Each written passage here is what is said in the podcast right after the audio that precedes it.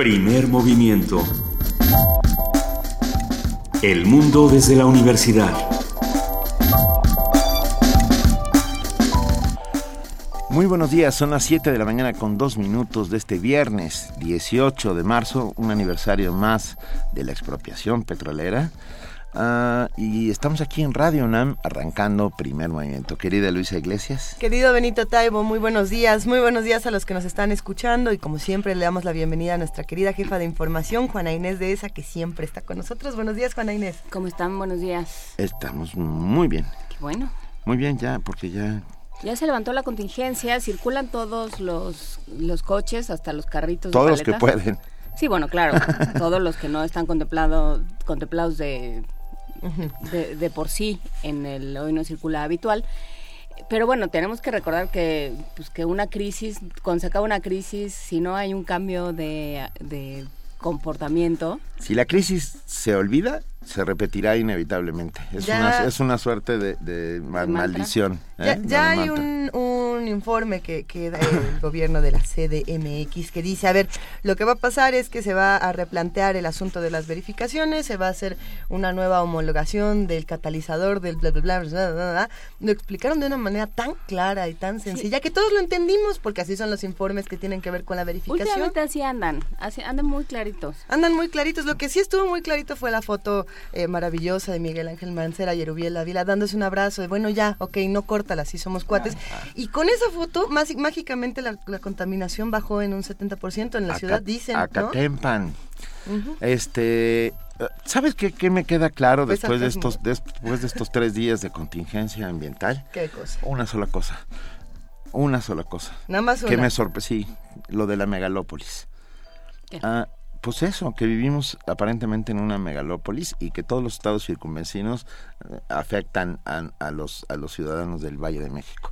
Y, lo, cual, lo cual no es cierto, pues. Salen temas ahí como a dónde se ve la basura, ya quedó, ¿a dónde se ve la basura? Ya no se va al Estado de México, ahora se va a Morelos. ¿Cuánto va a costar ahora que la basura de nuestra ciudad se vaya del otro lado? Van a ser 80 pesos más por cada tonelada, lo cual hace que... Se... Acabaremos tirando la basura en Quintana Roo, ya verás lo que nos cuesta. Y en términos atmosféricos, porque lo que, lo que implica transportarlo. O sea, no, es que sí, el problema no es qué haces con la basura, el problema es por qué generas tanta, el problema es porque hay tal cantidad de autos circulando, porque no tenemos que cambiar cosas de raíz, no se pueden solucionar por arriba. Y además, cuando hablamos con nuestros expertos aquí en primer movimiento, decían, a ver, eh, el lugar donde menos contaminación al parecer hay es Cuautla, ¿no? ¿Recuerdan este momento de donde decían que en Morelos, de este lado, no hay tanta, no hay tanta, que finalmente... Eso es gracias a que... Finalmente se necesitan más estudios para... A que Morelos rompió el sitio de Cuautla. A ver, vámonos. Ah, hoy tenemos un montón de cosas, un montón de información y, y invitados enormes. A ver, de entrada, la participación del Centro Universitario de Teatro se trae a Mario Espinosa, director, que habla sobre una luna para los malnacidos de Eugene O'Neill y producción de la UNAM en el Festival Iberoamericano de Teatro Bogotá. Ocio, ¿qué tiene hoy que decirnos Medeanista de la puesta en escena de Medea? En la participación de la Dirección de Literatura de la UNAM vamos a platicar con Adriana Cortés. Ella es jefa de actividades literarias y va a hablar con nosotros sobre Música Delgada de Héctor Perea, publicado por la Dirección de Literatura de la UNAM. Tendremos la participación, por supuesto, del antiguo colegio de San Ildefonso, que nos contarán qué está sucediendo en ese recinto mágico. Frenos y avances. Un comentario de Edna Jaime Treviño, licenciada en Ciencia Política, fundadora y directora general de México Evalúa. En nuestra nota internacional hablaremos con ni más ni menos que con Daniel Biglietti, ese espectacular eh, cantautor uruguayo, que nos va a hablar sobre latino, ser latinoamericano hoy y lo que significó la canción latinoamericana para la creación de identidad durante los años 60 y 70. Estará, porque viene al Festival de la Ciudad de México y se presentarán este domingo en un espectáculo en el Zócalo que no hay que perderse. La participación de la Filmoteca de la UNAM esta mañana quizá ponga de muy buen humor a, muchos. Es mi caso. Eh, Guadalupe Ferrer, directora de la Filmoteca, va a hablar sobre la influencia del cine en series de televisión estadounidense de los años 50-60. Precisamente el caso de la dimensión desconocida. Y, cuando hablamos de la dimensión desconocida y de galería nocturna, se pone bueno. Se pone buenísimo, porque la cantidad de gente que escribió ahí es impresionante. Sí, sí, sí. Poesía necesaria le toca a nuestra compañera Luisa Iglesias. Ya, ya lo tengo. Venga. Ya lo tengo y, al ratito les cuento, pero si tienen una sugerencia, pongan el hashtag poesía necesaria. La mesa del día, Juan Gabriel Vázquez y sus teorías de la conspiración. Entrevista con Juan Gabriel Vázquez, escritor. Eh, que nos viene a presentar su último libro editado por Alfaguara, La forma de las ruinas. Después del inmenso éxito que tuvo su novela El ruido de las cosas al caer, sigue insistiendo con rebuscar en el pasado colombiano para la determinación de su propia identidad. Una gran, gran novelista con el cual tendremos una, estoy seguro, espectacular conversación. Para cerrar primer movimiento esta mañana vamos a platicar con Livier Jara. Ella es coordinadora de exposiciones del Museo Universitario del Chopo y va a hablar sobre la exposición de Mauro Giacon. Va a estar interesantísimo. Los invitamos a que se queden con nosotros de 7 a 10 de la mañana y arranquemos, si les parece bien, con una nota. Sí, con una nota interesantísima de nuestro compañero Jorge Díaz hablando sobre una mesa de disección de la Escuela Nacional de Enfermería. Ah, ¿Qué quiere decir una mesa de disección? Jorge Díaz con nosotros. Imagine una tablet de 2 metros de largo por 70 centímetros de ancho, un espacio digital donde literalmente cabe un cuerpo humano. Se trata de una herramienta académica de alta tecnología alojada en la Escuela Nacional de Enfermería y Obstetricia de la UNAM. Su objetivo, observa a detalle órganos, piel, arterias, huesos y ofrecer a los estudiantes la posibilidad de realizar las disecciones virtuales que resulten necesarias para comprender la complejidad de la anatomía humana y el origen de patologías. Habla el doctor Juan Rafael León Rojas, presidente de la Academia del Centro Interactivo de Morfofisiología de esta mesa virtual. Bueno, este, eh, eh, este, se pone que es, un, es, interactivo, o sea, eh, es una disección, pero por sistemas, puede ser por sistemas aquí. Mm. Entonces aquí se pueden amplificar, no necesitamos un cadáver, porque aquí se aplica todo. Aquí está toda la aplicación sobre... Está el cadáver, pero yo quiero ver un sistema, entonces nomás ponemos un sistema. Pero si yo quiero ver, este, quitarle la piel, le quito la piel. Si le quiero quitar eh, eh, los músculos, le quito los músculos. Puedo ver un solo músculo o puedo ver todos los músculos, ver los profundos, los superficiales, ver por aparatos, sistemas, el que uno quiera. Si usted ve, es un, cadáver completo. Según lo que nos explicaron, es un cadáver que, eh, que lo prestaron, o sea, su cuerpo de esta persona y tomaron tomografías muy, muy delgaditas y en una computadora lo, lo, ¿cómo se llama? lo ordenaron y esto es lo que resulta. El especialista nos compartió las ventajas de esta sorprendente tecnología en la formación de los estudiantes universitarios. Es igual que una disección nada más que aquí es interactiva, o sea, no son, este, como le diré, por planos también se puede hacer aquí. En una disección, bueno, se va quitando la piel, se va quitando los músculos, después vamos, este, ¿cómo se llama? Capa por capa. Igual aquí, nada más que aquí es en tercera dimensión, ¿sí? Y no, no huele, este, lo podemos tener a la hora que sea, hacer los cortes que queramos. En cambio, una disección, pues ya cortando, pues ya se pierde esa, esa dimensión sea anatómica. Si estamos cortando y separando, pues se va perdiendo. Aquí no, aquí se puede otra vez regresar. Y además aquí se puede saber el nombre de cada estructura. Y allá tiene uno que saberlo para, para que como se me sepa cómo, cómo se llama. Tecnología digital 100%. 100%. Es como una tablet. Es una tableta. Una tablet. Aquí son dos computadoras y son una tableta con un programa. Y cada año, cada dos años más o menos nos la actualiza. Ahorita está actualizado. Trae diferente a lo que estaba antes. La mesa de la ENEO fue la primera en su género en toda Latinoamérica y a ella han podido ampliar sus conocimientos estudiantes nacionales y extranjeros provenientes del Japón, Estados Unidos, Colombia, Perú y Bolivia, entre otras naciones. Su utilidad clínica es tan amplia que ahora la Facultad de Medicina de la UNAM y el Hospital Militar cuentan con equipos similares. Para Radio UNAM, Jorge Díaz González. Primer movimiento. Donde la raza habla.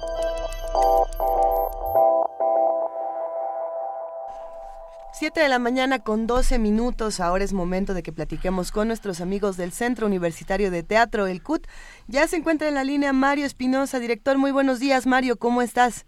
Buenos días, ¿qué tal? ¿Cómo les va? Nos va muy bien y nos da mucho gusto hablar contigo y sobre todo por esta puesta en escena de Eugene O'Neill, Una luna para los malnacidos. ¿Ya, ya pronto se estrena? Eh, sí, bueno, esta es, esta es una producción que se hizo en 2014, que tuvo su temporada en el Teatro Sor Juana, pero que también fue seleccionada para participar en la muestra mexicana que va a haber en el Festival Internacional Iberoamericano de Teatro que se hace en Bogotá. Cada dos años es un, pues es un super festival, es un festival, eh, por un lado gigante en tamaño, pero por otro lado van compañías estupendas de todo el mundo y este año México es el invitado de honor. Eso y eh, como parte de esa muestra va esta producción eh, que es una producción de la UNAM y que eh, yo dirijo. Nos da muchísimo gusto, muchas felicidades, Mario. Eh, sí, pensando en el Festival Iberoamericano de Teatro de Bogotá, es, la muestra es inmensa, la muestra teatral, y uno puede realmente aprender mucho de, los demás países, de cómo es que ellos ven el teatro, de cómo lo leen, de cómo lo interpretan. Eh, cuéntanos cómo es que se inserta una luna para los malnacidos dentro de toda esta variedad artística. Bueno, vino la, directora y, y finalmente curador del festival, eh, a ver muchas obras hace un año y piquito y hacer los convenios con todos y escogió eh, 11 obras mexicanas que son las que se están presentando desde la semana pasada. Ahora nos toca a nosotros, vamos en plena Semana Santa a presentarnos allá. Eso es bueno, ¿cuándo? ¿Qué? ¿Ya se van mañana, pasado? Nos vamos el domingo. Ok. Y, de regreso este, esta obra se repone en un teatro que se llama Lucerna. Claro. Ahí en la colonia Juárez, ¿no? Ahí en Milán, donde ya hay dos teatros muy padres. En, el, Teatro Milán, que está el, Lucerna enfrente, ¿no? Es el Teatro Milán y Lucerna, que lo tiene arriba. Ah, ya arriba. Y al lado está el, Teatro Milagro, que es también un clásico. Como panorama. Oye, Mario, ¿qué, ¿qué, nos puedes contar sobre esta puesta en escena de una luna para los malnacidos? Bueno, primero es una de las obras, de las grandes obras de O'Neill a mí me encanta Eugene O'Neill. Eh, de alguna manera el padre del, del, teatro eh, norteamericano. Es eh, como el predecesor de muchas cosas. Dicen que del realismo norteamericano, pero no, me parece tan realista. De pronto, ese autor es un autor que tiene su lírica, luego es medio expresionista, en fin, tiene otras cosas. y esta obra pertenece a su ciclo autobiográfico porque es tiene dos obras autobiográficas fantásticas. Una se llama eh, eh, largo viaje de un día hacia la noche. Es una joya. Que es una joya. Ah. Y uno de esos mismos personajes, diez años después, aparece, que es el hermano de Eugene O'Neill, aparece en esta obra. Es una obra de alcohol y de mentiras. Es un, como un torneo de mentiras, por eso se llama malnacidos. En inglés es otra palabra. Eh, eh, primero se, traducía al español como bastardos, una luna para los bastardos, pero no es exacto. Se llama misbegotten, que no tiene eh, traducción exacta. Literal, así es. Literal. Entonces nosotros escogimos malnacidos porque son personas que, por un lado, son están al margen de la sociedad por distintas razones y por otro lado juegan a ser como eh, malvados. Son juegos porque en realidad no son tan malvados como como quieren hacerse parecer. Oye, Mario, cuéntanos, ¿cómo podemos acercarnos al trabajo que están haciendo? Si no podemos irnos al Festival Iberoamericano de Teatro de Bogotá, ¿cuándo, ¿cuándo los vamos a poder ver por acá? ¿Cómo vamos a poder seguir su trabajo? Ah, bueno, esto va a estar a partir del primero de abril en el foro Lucerna, va a estar de viernes a domingo y va a estar desde, desde el 1 de abril al 19 de junio, así que podrán verlo allí con descuentos y todos para estudiantes. Eh, digamos que esta es una producción de la UNAM que va a tener una vida eh, una vez que nació en la UNAM, va a crecer y se va a ir de casa a, a recorrer mundo. Como debe ser. Sí. Ya, en cuanto nacen hay que dejarlos ir. así es. así es. Y que deben tener una larga vida, si no, eh, tanto esfuerzo, dinero también, eh, pero tanto trabajo, el caso es que tenga una vida cuando se lo merecen, ¿no? Claro. claro. ¿Nos puedes contar, Mario, quiénes interpretan Una Luna para los Bueno, son los actorazos. Mira, por un lado está el más veterano, que es el Pato Castillo, Patricio Castillo. No, bueno. Sí. Actorazo. Actorazo. Eh, los otros son actores eh, relacionados con el Centro Universitario de Teatro. Por un lado, David Evia, que es un director y autor, es, eh, y también actor. Es un actor que hizo una, una carrera también en, en Alemania, en una compañía muy famosa de Roberto Chuli, bastante buena, y luego regresó a México y, aquí pues es clase, es profesor del colegio y que y que también es un actorazo que estuvo en varias producciones. Por ejemplo estuvo en el tío Bania que se montó también en, el en Teatro UNAM también en Sor Juana y que también tuvo una vida extra. Este, y él, él él hace uno de los bueno aquí no se puede hablar de personajes principales porque son son cuatro personajes y tres son principales ese es uno y el otro es Alaciel Molas que es una joven actriz pero también profesora del del Centro Universitario de Teatro y también hace muchas cosas variadas, es escritora, es eh, profesora, es actriz y directora de teatro. Entonces, eh, y bueno, y José Juan Sánchez, que es además mi asistente, que también es egresado del CUT. Entonces, es, eh, esto tuvo otros actores en la primera versión, hicimos, la revisitamos y bueno, no tiene caso hacerla igual, idéntica, si no es copia. El chiste del teatro es que es en vivo y a todo color eh, como dicen, el teatro es lo que sucede y, y entonces es una revisita y, yo espero que, que le vaya muy bien. Nosotros también les deseamos un enorme éxito en el Festival Iberoamericano de Teatro de Bogotá y luego en su temporada en el Teatro Lucerna de la Ciudad de México estaremos puntualmente informando. bueno, Iván, por favor. Sí, claro. Ahí estaremos. Claro sí. Un enorme abrazo a Mario Espinosa, director del Centro Universitario de Teatro, donde se hace teatro universitario de maravillosa factura, no pueden perdérselo. Muchas gracias, Mario. Pues gracias, saludos. Vale, igual. Hasta luego, un abrazo. Hasta luego. Primer movimiento. Donde la raza habla. Oye, Benito, ¿a ti te gusta 31 Minutos? La serie chilena de títeres y locuras y, y, César y no César y baila sin César hasta que llegue César y lo arruine todo. ¿Te acuerdas de este momento? Me acuerdo de este momento. Lo que pasa es que tuve este otro momento en que leí el letrero de 31 Minutos y dije, qué largo es eso. no, pues, Baila sin César es una canción que aparece en la primera temporada de 31 Minutos. Es la canción quizá más famosa de esta primera temporada. Ya después apareció el y a usted como le dicen. Pero para todos los niños, ¿por qué no escuchamos ahora Baila sin César?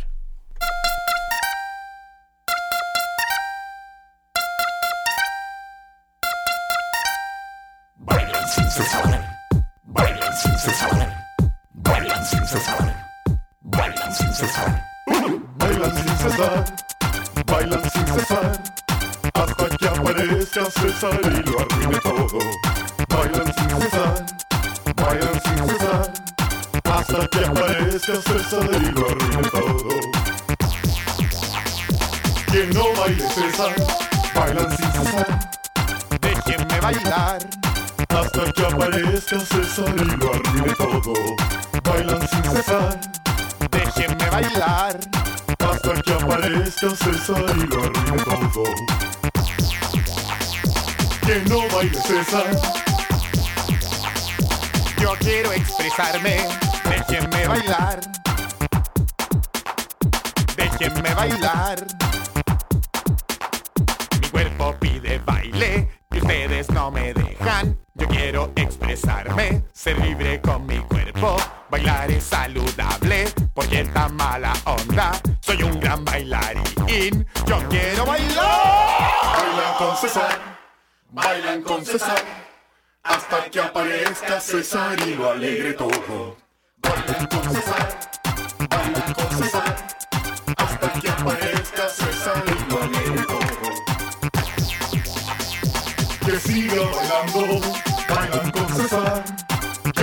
bailar, hasta que aparezca César y todo. Hasta que aparezca César y alegre todo.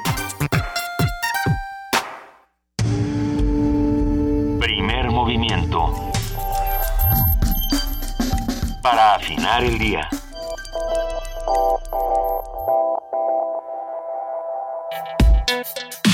Viernes de ocio. Son las 7 de la mañana con 22 minutos y arrancamos con nuestro viernes de ocio. Una mujer capaz de matar a sus hijos con tal de perpetrar su venganza tras la traición de su marido, marido, es el eje sobre el que gira Medea, obra que retorna a los escenarios este 2016. Basada en la tragedia escrita por Eurípides, Medea ha sido retomada y reelaborada por muchos autores en todas las épocas posteriores de la Grecia clásica. Esta tragedia trata del infortunio que recayó sobre Medea luego de haber traicionado a su patria para casarse con Jasón el héroe de los argonautas que buscaba apoderarse del vellocino de oro. Jasón tenía sus razones. Jasón, sí, exactamente. Jasón tenía sus Sin importarle que ella tuviera dos hijos con Medea, Jasón decide casarse con otra mujer, hija del importante rey de Corinto. Pero Medea no se queda con los brazos cruzados, no. Obsequia unos presentes a la princesa Glauce, una corona de oro y un manto envenenados que le causan la muerte por el simple contacto.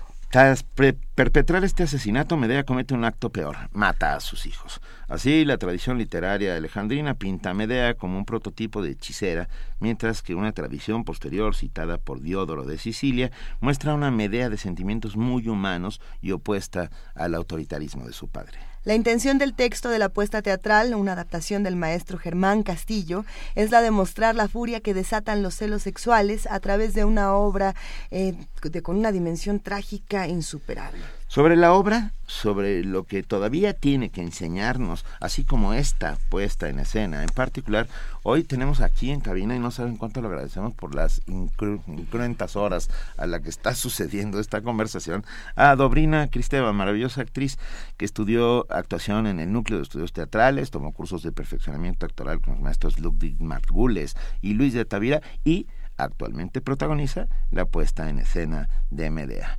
Dobrina, Muchas gracias por estar con nosotros. Dirían mis hijos, spoilers. sí, claro, contamos todos. Ya contaron toda la historia. Bueno, pero no fuimos nosotros, es Wikipedia. La culpa es de Wikipedia. Son los griegos que todo ya lo hicieron y todo ya lo revolvieron. Es correcto, todo ya lo hicieron y la verdad es que la actualidad no, no viene solo por la cantidad de veces que se ha montado medianamente esta obra, sino porque los seres humanos reaccionamos todavía de este tipo de maneras. Y eh, yo creo que de Medea, obviamente el acto que la identifica es el asesinato de sus hijos, pero hay una serie de situaciones que se presentan y que la llevan, digamos, a un punto inevitable donde, donde tiene que hacerlo. ¿Quién es Medea? Bueno, Medea es eh, una princesa de una región que se llama la Cólquide, que actualmente sería estaría ubicada geográficamente eh, donde está Georgia.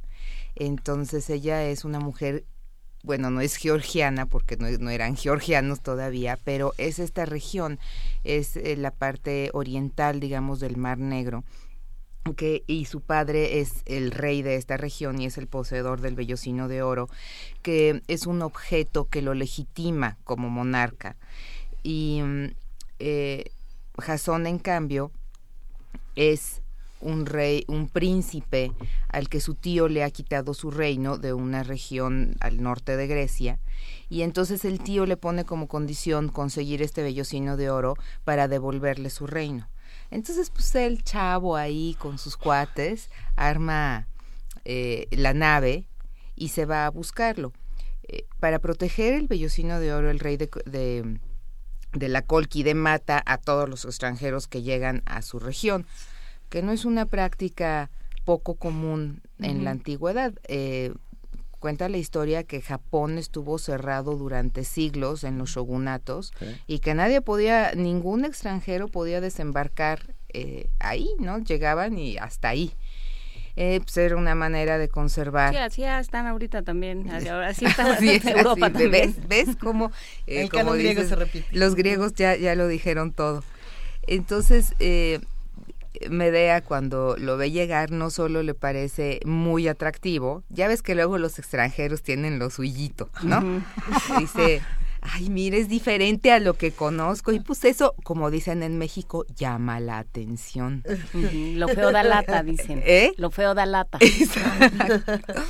Pero además de eso, yo creo que como la gran mayoría de los seres humanos, cuando tenemos ya cierta madurez emocional, no solo nos dejamos arrebatar por la pasión, sino que buscamos hacer con la pareja un proyecto de vida y creo que eso pues hasta la actualidad es, es algo muy importante y a este proyecto de vida pues uno aporta lo que tiene. Y pues mientras más puede aportar la persona o la pareja a un proyecto de vida pues más atractiva nos parece no y yo creo que eh, Medea juega sus cartas ella no puede ser reina en su tierra porque tiene padre tiene hermanos entonces, la única forma en la que... Y ella es una mujer muy fuerte, es una mujer con un carácter varonil. Eh, entonces, la única forma en la que ella puede hacerse de un reino es a través del matrimonio.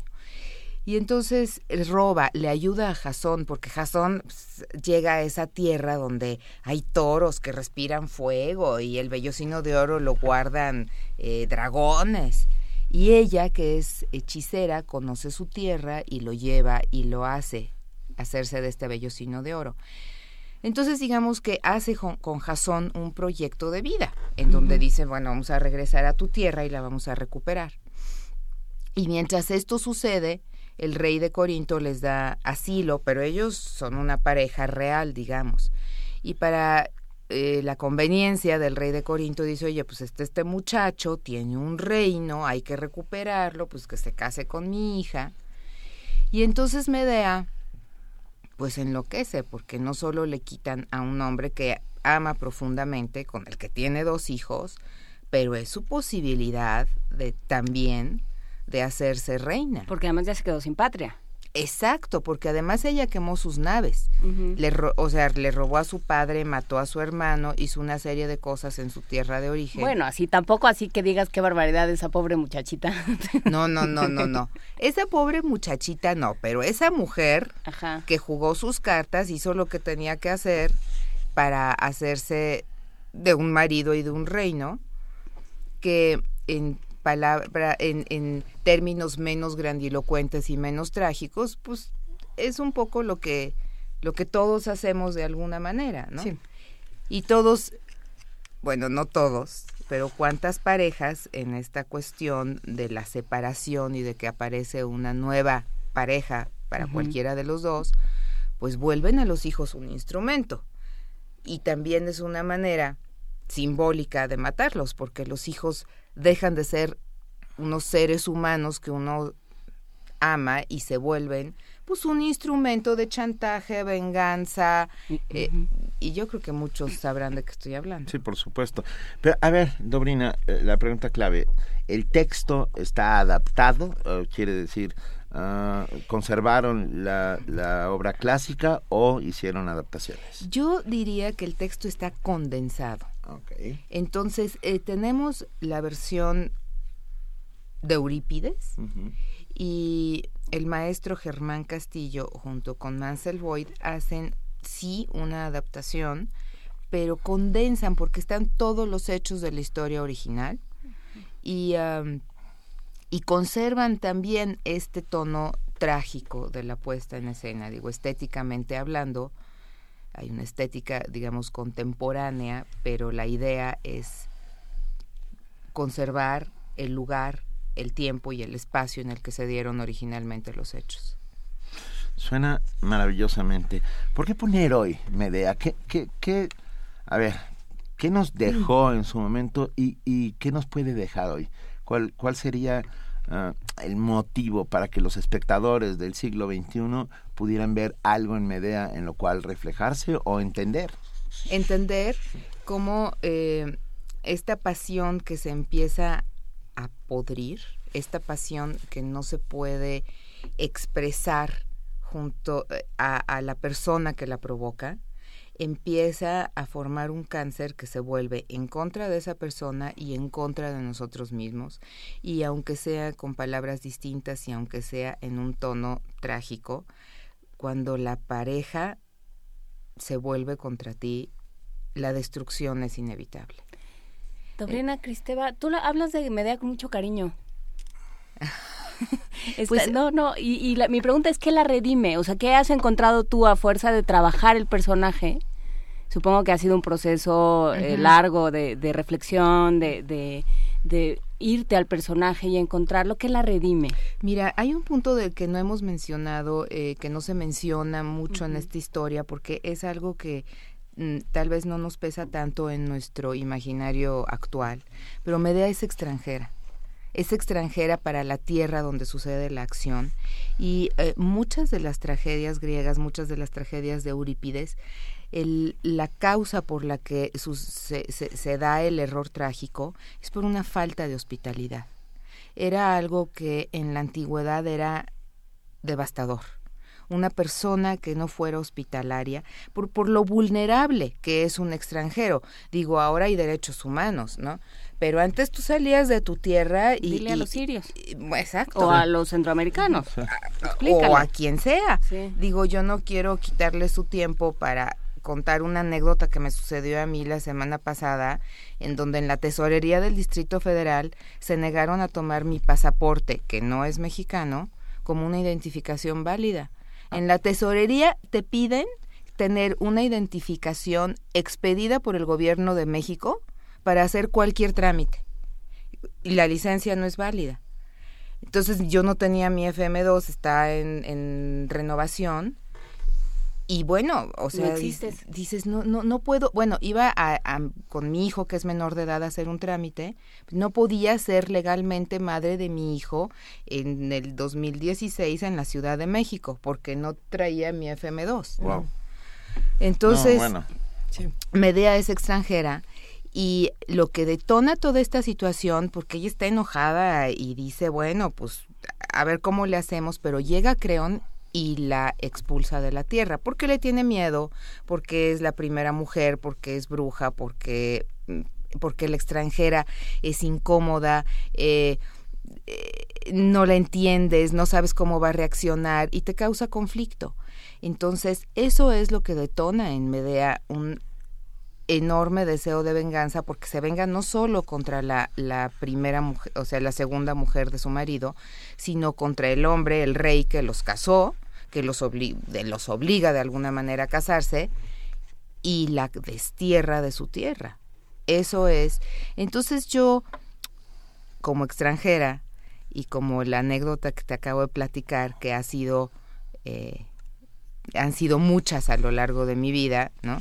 Eh, no solo los centroamericanos padecen. No, bueno, cualquier extranjero. Eh, cualquier extranjero, se, te vuelves un ser extremadamente vulnerable. Eh, frágil frente al resto de la comunidad. Así es. Es cierto, es completamente cierto. A, mí me llama mucho la atención pensar en cómo se, cómo se van transfigurando los mismos arquetipos que se crearon desde los griegos hasta la actualidad y pensar también qué es lo que ocurre con las tragedias, ¿no? Cuando pensábamos en la diferencia entre tragedia y comedia de los griegos, la tragedia era así como cuando a los ricos les va mal, ¿no? Cuando, a los chicos bonitos les va mal es una tragedia, cuando a los feos, a los pobres les va mal, bueno, entonces era una comedia porque ya tendrán que redimirse de una u otra manera, ¿no? Pero, pero en el caso de Medea me parece clarísimo, ¿no? De este personaje que tiene todas estas comodidades es llevado al extremo, ¿no? Y ahí es donde, donde surge esta tragedia se reconfigura de alguna manera el tratamiento que se le da en la actualidad al arquetipo de Medea y a todos los arquetipos griegos, porque, porque en esta obra hay varios, ¿no? También tenemos a Jasón, tenemos, tenemos muchos personajes que son fundamentales dentro de toda la tradición eh, griega. ¿Sientes que hay algún cambio, Dobrina, eh, fundamental en los personajes o que sí mantenemos estas mismas inquietudes, estas mismas eh, pasiones desde, la, desde Grecia hasta la actualidad? Las pasiones definitivamente son las mismas, no tenemos eh, esta grandilocuencia porque ya nuestra idea del rey y del gobernante es una idea muy eh, deteriorada, ¿no? Em, entonces, y, nosotros somos ya personas que vivimos eh, con una sencillez cotidiana que, que, pierde este tono. Pero las pasiones definitivamente. Ahora, este asunto de los hijos, eh, pues a partir de la religión católica y, cristiana en general y mucho antes, que han convertido como a la Virgen María en este ser amoroso, ha transformado la idea de la maternidad. Bueno, eso y muchas otras... Eh, sí, cosas, ¿no? A través de la historia y entonces ahora a los hijos se les tiene una especie de veneración y sobre todo la madre eh, es un ser como eh, a que no, al que no se le permiten emociones negativas hacia sus hijos, lo cual es una idea totalmente falsa. Cualquier persona que haya sido madre o padre eh, sabe que, que, que, un hijo te puede enloquecer desde el día uno hasta que tiene 25 años y te puede este, sacar, sacar lo peor de ti, ¿no? Pero tenemos esta idea, y, y en México mucho, ¿no? De que no, no, no. Pero el infanticidio es una práctica que ha servido como control de natalidad a través de los pueblos eh, durante miles de épocas, ¿no? El aborto y el infanticidio era una práctica cotidiana, porque pues, si aquí hay para que coman 20 y de repente somos 23, pues alguien se tiene que ir, ¿no? Em, y no era visto con este, eh, no era satanizado, no, no era visto con este horror. Por supuesto que los hijos se aman y Medea ama a sus hijos, pero ella, eh, digamos que la venganza, este deseo profundo de venganza, la impulsa y la lleva a un punto en donde si no mata ella a sus hijos, los destroza el pueblo porque son el instrumento de su venganza. Mira, nos escribe Adam Beldarrain y dice, a ver, Dobrina, lo que redime a Medea es tener que enfrentarse a un trámite en la Ciudad de México. o sea, es la, ¿quiénes están contigo en Medea? Cuéntanos. Eh, José Alberto Gallardo, que es Jasón, y la increíble Lorena Glintz, que hace todos los demás personajes. Ah, ah, o, sea, ok. Y entonces, eh, en esa parte traemos al escenario máscaras y una serie de elementos teatrales eh, que usaban en el teatro griego. Y esto es, se hace en un espacio muy pequeño. Nos cuenta el director que nosotros eh, muchas veces tenemos esta idea de que el teatro griego, el trágico, era grandilocuente, ¿no? Con gestos enormes, con voces estilizadas, pero cuenta que en realidad em, la... Ay, es una palabra que no me acuerdo desde ayer. La, la manera en que se oye la, la acústica, la acústica, gracias. La acústica del teatro griego era tan increíble que los actores eh, podían hablar casi casi al volumen que nosotros estamos hablando y aunque hacían uso de todos estos elementos como tal vez los coturnos, la máscara, eh, el vestuario como grande, su voz o su trabajo actoral no era necesariamente mm, tan eh, grandilocuente que se hacía más íntimo. Más íntimo. Y entonces nosotros hacemos la obra en un espacio muy reducido. Es un círculo de arena. Digo, voy a contar, porque como ustedes ya lo dijeron todo, ya yo lo que diga nada más es como un pequeño aderezo. Eh, en donde realmente estamos uno frente al otro y ahí es donde esto se vuelve una situación muy actual, ¿no? Que dices, híjole, y mucha gente nos lo comenta, bueno, ¿cuántas parejas no se pelean exactamente así hoy en día? ¿Dónde, cuándo, a qué horas podemos ver Medea? En la gruta del eh, Teatro Helénico. Helénico sí. Eh, está ahí en Revolución 1500, todos los lunes a las ocho y media de la noche. Lunes, ocho y media de la noche, Medea, un montaje del gran maestro Germán Castillo, con Dobrina Cristeva, uh, José Luis Gallardo. José Alberto Gallardo. perdón, José Alberto. Lorena Glintz. Y Lorena Glintz. Vale la pena ver Medea por todo, aunque usted ya saben de qué va, pero también de eso se trata. Eh, creo que nos dicen por ahí que nos vas a una cortesía. No, yo les puedo regalar tres pases dobles. Tres pases dobles. Tres pases. Bueno, y la verdad es que como se han portado muy bien. como hicieron muy buenas preguntas, muchachos. Eh, como hicieron, exacto, como hicieron muy buenas preguntas y eh, me la pasé muy bien, les puedo regalar cuatro pases dobles. Venga, pues tenemos cuatro pases dobles para que para el próximo lunes van a trabajar este. Vamos a trabajar todo, o sea, no vamos a descansar un solo día, trabajamos el 21 natalicio de Benito Juárez. Trabajamos también la siguiente semana, que también espero que... Eh, que vaya la gente también para la semana siguiente les vamos a regalar no hoy sino la otra semana unos pases para que llegados de vacaciones así entren al rigor cotidiano no Nos gusta. A ver, van a ser dos pases dobles por teléfono al 55 36 43 39, un pase doble por Facebook y un pase doble por Twitter. Recuerden pegar estas publicaciones en el muro y en Twitter también mandarnos su nombre completo y algún correo electrónico donde los podamos ¿Y no vamos a preguntar nada? digo que no. Mira, ya tenemos al primero que Ya. Sí, yo quiero ir. Pues yo creo que ya se lo ya merece, con eso. ¿no? Eh, no, no necesitamos que respondan preguntas. Yo ya quería decir que, qué otro personaje se, se, comía a sus hijos. Bueno, Mediano se los come, pero hay uno que sí. Sí, hay un cuadro y todo. A ver, espera. Sí. el tiempo, ¿cómo se llama el tiempo? Cronos. El dios el padre de todos los dioses. En algunos le decían Cronos y le decían Saturno, ¿no? Tenía estas dos. Ah, eh. hay versiones. Pero ya no hay pregunta, así se van a llevar los boletos. Hubiera estado bien padre que, que esa pregunta, hubiera estado muy bien. Pero ya nos contestamos nosotros para que ustedes se lleven los boletos. Gracias, Dobrina Esteba, un verdadero placer que arregles todos tus temas, este, digo, perdón, lo lamento. No, y yo me quedé pensando, no hay como las vacaciones de Semana Santa para llegar y decir, ahora veamos algo sobre infanticidio. Exacto. Después de que los niños corrieron como dice, de ti durante una Como dice Mafalda, que me encanta, dice, cuando uno ve la gente de vacaciones, parece que nadie tuviera la culpa de nada. Exacto. Así más o menos. Venga, todos a la gruta los lunes, ocho y media de la noche. Gracias. ¿Sí? Sí. Ocho y media de la noche. Lunes ocho y media. Medea con Dobrina Cristeva. Este, tenemos un fragmento Así de es. Medea. Para despedirnos vamos a escuchar a Medea que está hablando con sus hijos y bueno, está, está hablando precisamente del enojo con su padre. Este es un fragmento de Pasolini que vamos a escuchar. De la película de Pierpaolo Pasolini de Medea. Bueno. Ah, ho un oscuro presentimento di dolore. Miei cari bambini. Voi vivrete ancora a lungo, stringerete ancora a lungo la mano di vostro padre. Povera me. Non faccio altro che piangere e sentirmi piena di angosciosi timori. Proprio adesso, proprio adesso che ho deciso di finire la mia indegna lite con vostro padre. Eccomi qui che piango. Non pentirti di ciò che hai fatto. È umano che tu fossi così adirata con me. Ma ora pare infine che abbia prevalso in te la saggezza e che tu abbia saputo vincerti. E quanto a voi, bambini, in quanto a voi state certi che vostro padre ha pensato al vostro avvenire. Insieme con i vostri Primer movimiento.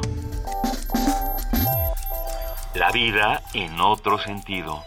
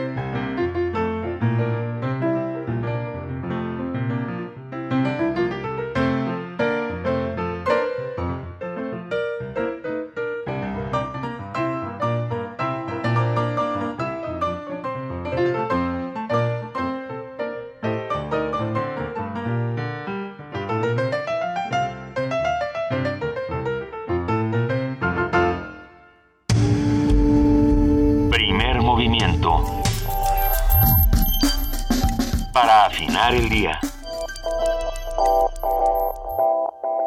Benito, Juana Inés, eh, les tengo una pregunta y lo mismo a los radioescuchas. Es que quisiera ver si alguien me pudiera contestar. Eh, ¿Ustedes saben de dónde son los cantantes? Son de La Loma.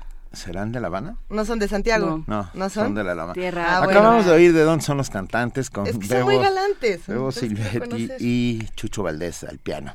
Una interpretación espectacular de, de dos de los grandes de es que Buenavista Social Club. Me pone tan de buen humor escuchar siempre la canción del, Son de la Loma. Gracias a la producción por esta recomendación musical. Eh, estábamos hablando de teatro, arrancamos hablando primero con nuestros amigos del CUT, luego hablando con Dobrina Cristeva, y pensemos que el teatro, pues, vaya, parte de, de una estructura dramatúrgica, parte de un texto es, es, lo que queremos decir.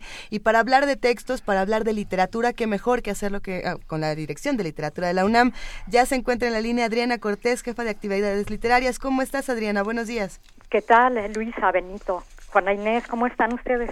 Yo de muy buen humor con, con esta, este son de la loma. ¿Verdad? Ay, sí. Nosotros también. Se antoja bailar.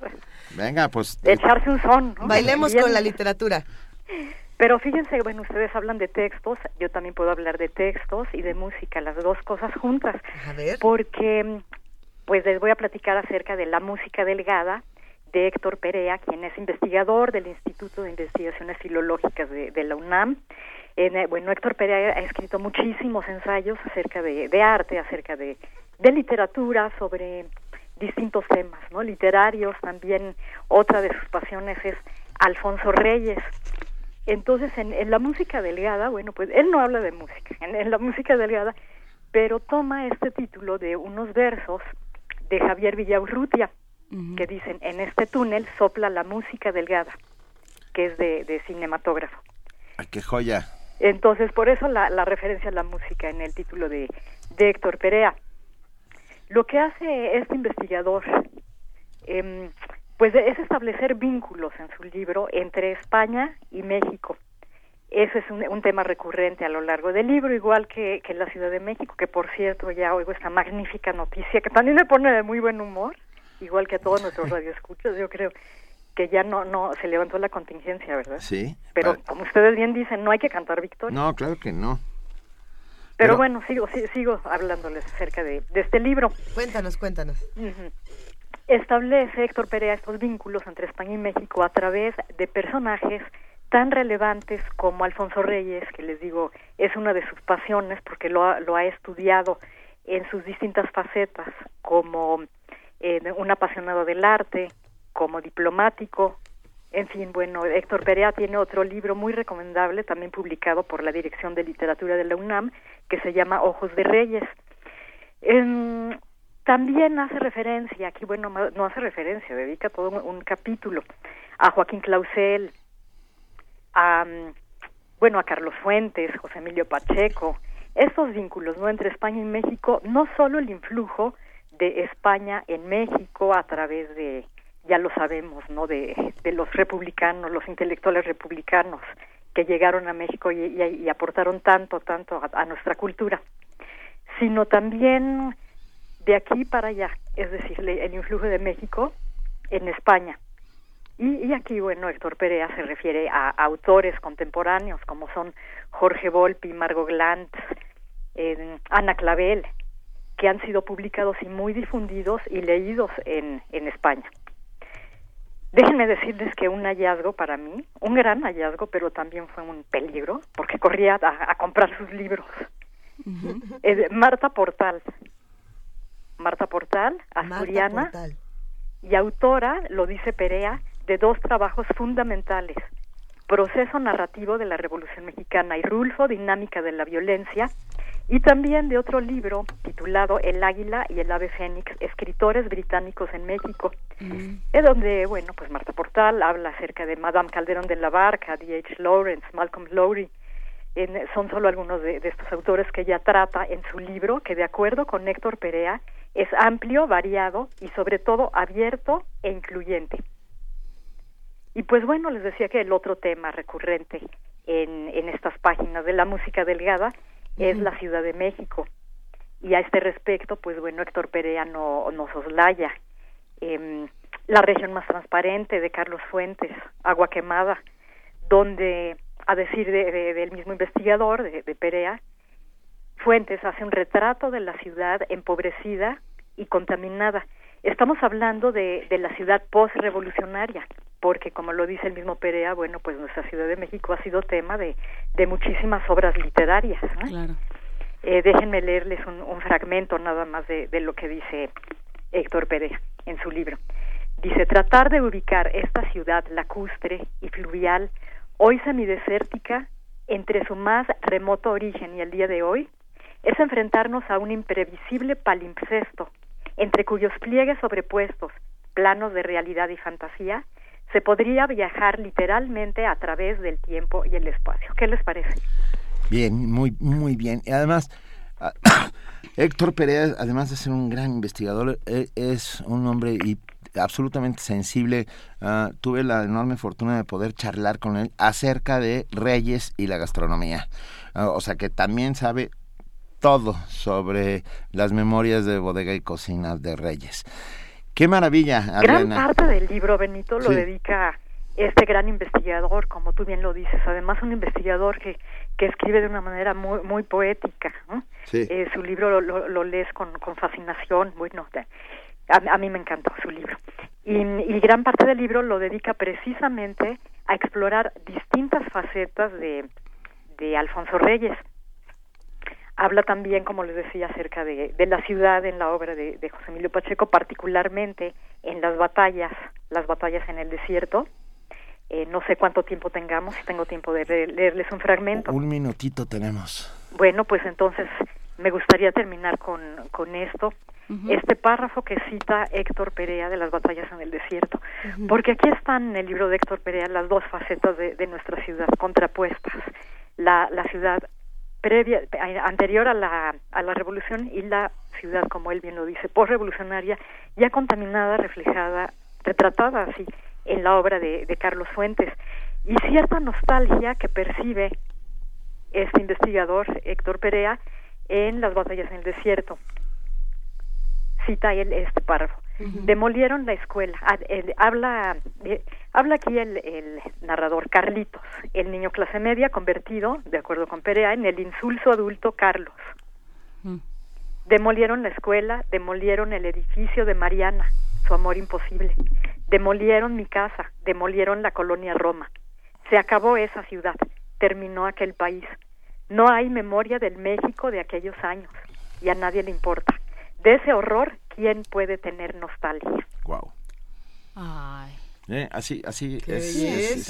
así Qué belleza, ¿verdad? Pero vale la pena, por lo que cuentas, Adriana Cortés, vale la pena acercarse a estos textos para también eh, reconciliarse con la Ciudad de México. Estamos muy peleados. En estos días estamos muy, muy peleados con el lugar en el que vivimos. Ya ni, ni se llama como, como sabíamos, ni no estamos muy desarraigados. Por eso yo creo que es recomendable acercarse tanto a los textos que recomienda Héctor Perea como a la música delgada, porque nos reivindica de, de alguna forma también a través de la memoria con nuestro pasado, ¿no es así? Pues y recordar que alguna vez, como lo dijo Alfonso Reyes, esta fue la región más transparente. Así es. La ciudad de los palacios. La muy noble y leal Ciudad de México. Adriana Cortés, gracias por recordarnos eso.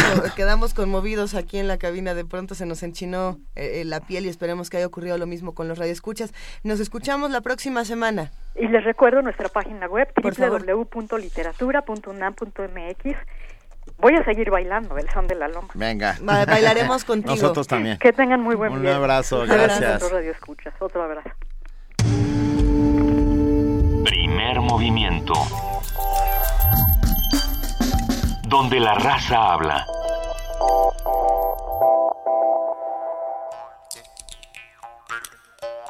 El jazz es la música más impúdica y a la vez más hermética. Cuanto más se le ama, menos se deja de poseer. Arnaud y Chesnel.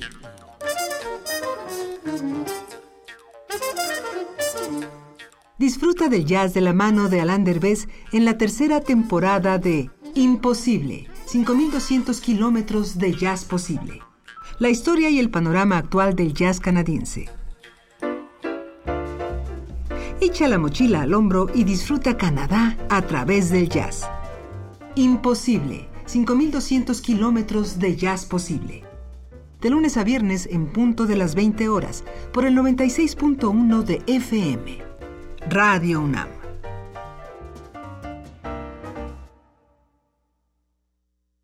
Los ciudadanos de Guadalajara decidieron terminar con los malos gobiernos.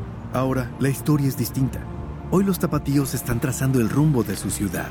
Por primera vez en Guadalajara, el presupuesto participativo es una realidad. Ahora los ciudadanos deciden en qué se gastan sus impuestos. Los gobiernos de Movimiento Ciudadano están gobernando del lado de la gente. En Guadalajara, los ciudadanos mandan. Hacer lo correcto es posible. Movimiento Ciudadano. Cinta adhesiva. Cuerda. Pasamontañas. Pistola. Mm, ¿Qué me faltaba? Ah, sí. El libreto. La actuación demanda estar siempre bien preparado. Fragmentos. De... Un... Actor. Te invitamos a ver un espectáculo en el que conocerás cómo se prepara un intérprete para crear a los héroes y villanos de las historias. Sumergido en mis zapatos. Fragmentos de un actor. Con Jaime Lema obra experimental producida por Máscara Neutra y Comilfo Teatro. Los lunes de marzo a las 8 de la noche. En la sala Julián Carrillo, Adolfo Prieto 133, Colonia del Valle, cerca del Metrobús Amores. Entrada libre. Radio UNAM. Primer movimiento. Información azul y oro.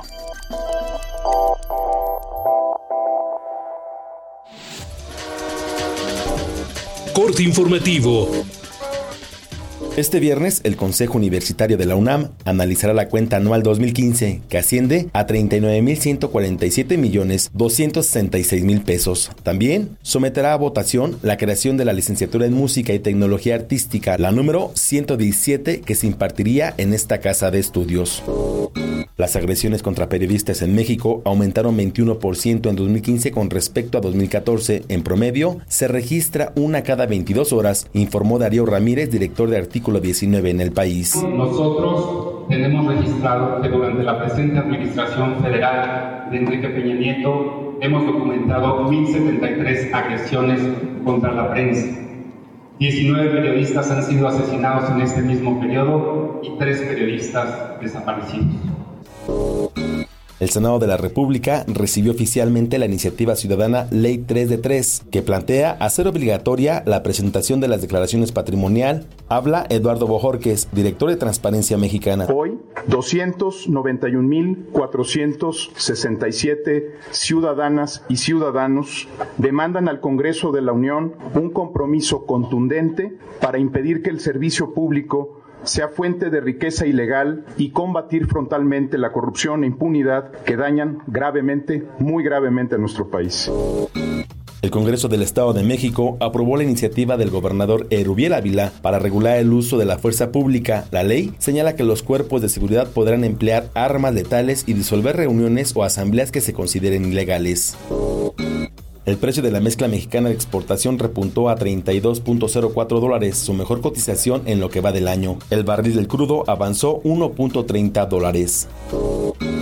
El secretario de Estado norteamericano John Kerry reconoció como genocidio los crímenes del Estado Islámico contra los cristianos y otras minorías religiosas en Medio Oriente. El Estado Islámico es responsable por el genocidio en contra de grupos y áreas bajo su control, incluyendo los yazidis, los cristianos y los musulmanes chiitas.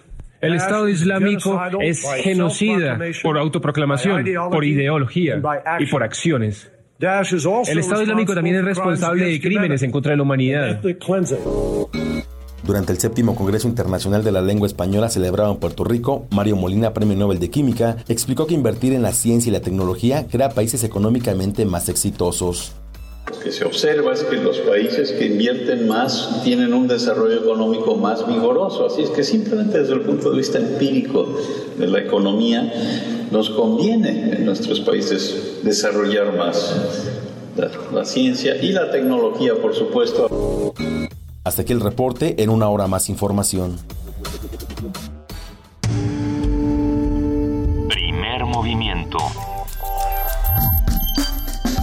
Donde la raza habla.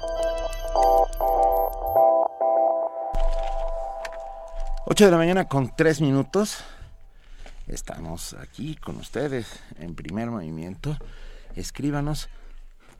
Tenemos un aviso a todos los escuchas. A ver, ahí les A va. ver, informamos a nuestros radioescuchas que la fecha y hora límite para recibir los ensayos con motivo del Día Mundial de la Radio es hoy, viernes 18 de marzo, a las 6 de la tarde. Los interesados pueden enviar sus trabajos a radio.unam.mx, va de nuevo, radio.unam.mx o también pueden entregarlos en las instalaciones de Radio UNAM. Ustedes lo saben, están ubicadas en Adolfo Prieto 133, Colonia del Valle, muy cerca del Metrobús Amores. Eh, bueno, hay que entregar estos trabajos, vale muchísimo la pena y queremos escuchar todo lo que ustedes piensan sobre la radio. Hoy hasta las 6 de la tarde. También hacemos de su conocimiento que el ensayo ganador de esta convocatoria se dará a conocer el viernes 29 de abril aquí en Primer Movimiento y les recordamos que será transmitido en la programación de Radio UNAM. Queremos agradecer a todos los participantes que ya mandaron sus trabajos. Eh, para Radio UNAM es de suma importancia contar con todas las opiniones y que los estudiantes universitarios sean quienes guíen nuestro conocimiento, quienes nos marquen eh, qué es lo que les importa, qué es lo que quieren escuchar, qué es lo que hace falta en, todas las emisoras. Así es. Y tenemos un enlace en vivo y en directo con nuestro compañero Jorge Díaz desde Ciudad Universitaria, que nos va a contar, está a punto, dentro de un par de horas comenzará el Consejo Universitario. Muy buenos días, Jorge. ¿Cómo estás, Benito? Muy buenos días. Un saludo para ti, para Luisa y Juana Inés. Buenos días, Yo- Jorge. Yo me encuentro en el Palacio de la Antigua Escuela de Medicina, aquí en el centro histórico de la Ciudad de México, en donde en unos minutos más dará inicio a la primera sesión del Consejo Universitario de este año y que será encabezada, por supuesto, por el rector Enrique Graue. Claro. Sí, Eh, yo- aquí, aquí en la antigua escuela de medicina, eh, los trabajos iniciarán a las nueve horas, a las nueve de la mañana. El Consejo prevé la aprobación de la cuenta anual 2015 con el dictamen respectivo de un contador público independiente y que asciende a los 39.147 millones 266 mil pesos. Otro tema que será sometido a la aprobación es la creación de la licenciatura en música y tecnología artística con especialización en el área de creación, interpretación y el área de tecnologías aplicadas a la música, así como las opciones de técnico profesional en diseño sonoro y producción digital.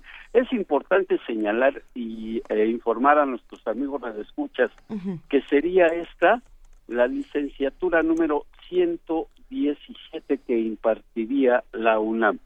Se espera que los consejeros también avalen 19 especializaciones, tres maestrías y un doctorado. Les informo que a iniciativa del Consejo Técnico de la Facultad de Química, el Pleno decidirá si concede el grado de profesora emérita a la doctora Rachel Mata Esayaj, quien el pasado 8 de marzo fue reconocida con el premio Sor Juana Inés de la Cruz, que otorga la UNAM en el marco del Día Internacional de la Mujer. La doctora Mata tiene estudios de posgrado en la Universidad de Purdue en Indiana, en los Estados Unidos, y tiene 30 años de labor docente. Otro punto, se elegirá un nuevo miembro de la Junta de Gobierno en sustitución de Luis Alberto Zarco Quintero, quien termina sus funciones, y se tomará protesta a 11 nuevos consejeros, cinco de ellos directores de facultades y seis de los institutos de la Casa de Estudios. El Consejo también votará y en su caso entregará la medalla Gavino Barreda a un alumno de la carrera de filosofía de la FESA Catlán que finalizó sus estudios en el 2014.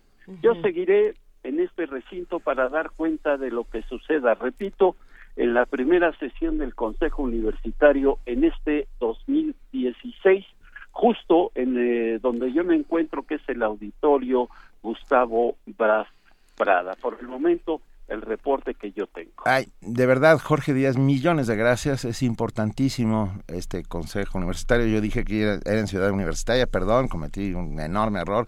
Palacio de Medicina, el, el antiguo Palacio de Medicina, ahí en el centro de la ciudad, en donde justamente tomó posesión el doctor Enrique Graue como rector de nuestra casa de estudios. Muchas gracias, Jorge. Estaremos muy pendientes. Si sucede algo más, por favor, nos lo cuentas. Por supuesto, yo estaré en comunicación constante con ustedes. Muchísimas gracias, Jorge Díaz. Hasta luego. Primer movimiento. Escucha la vida con otro sentido.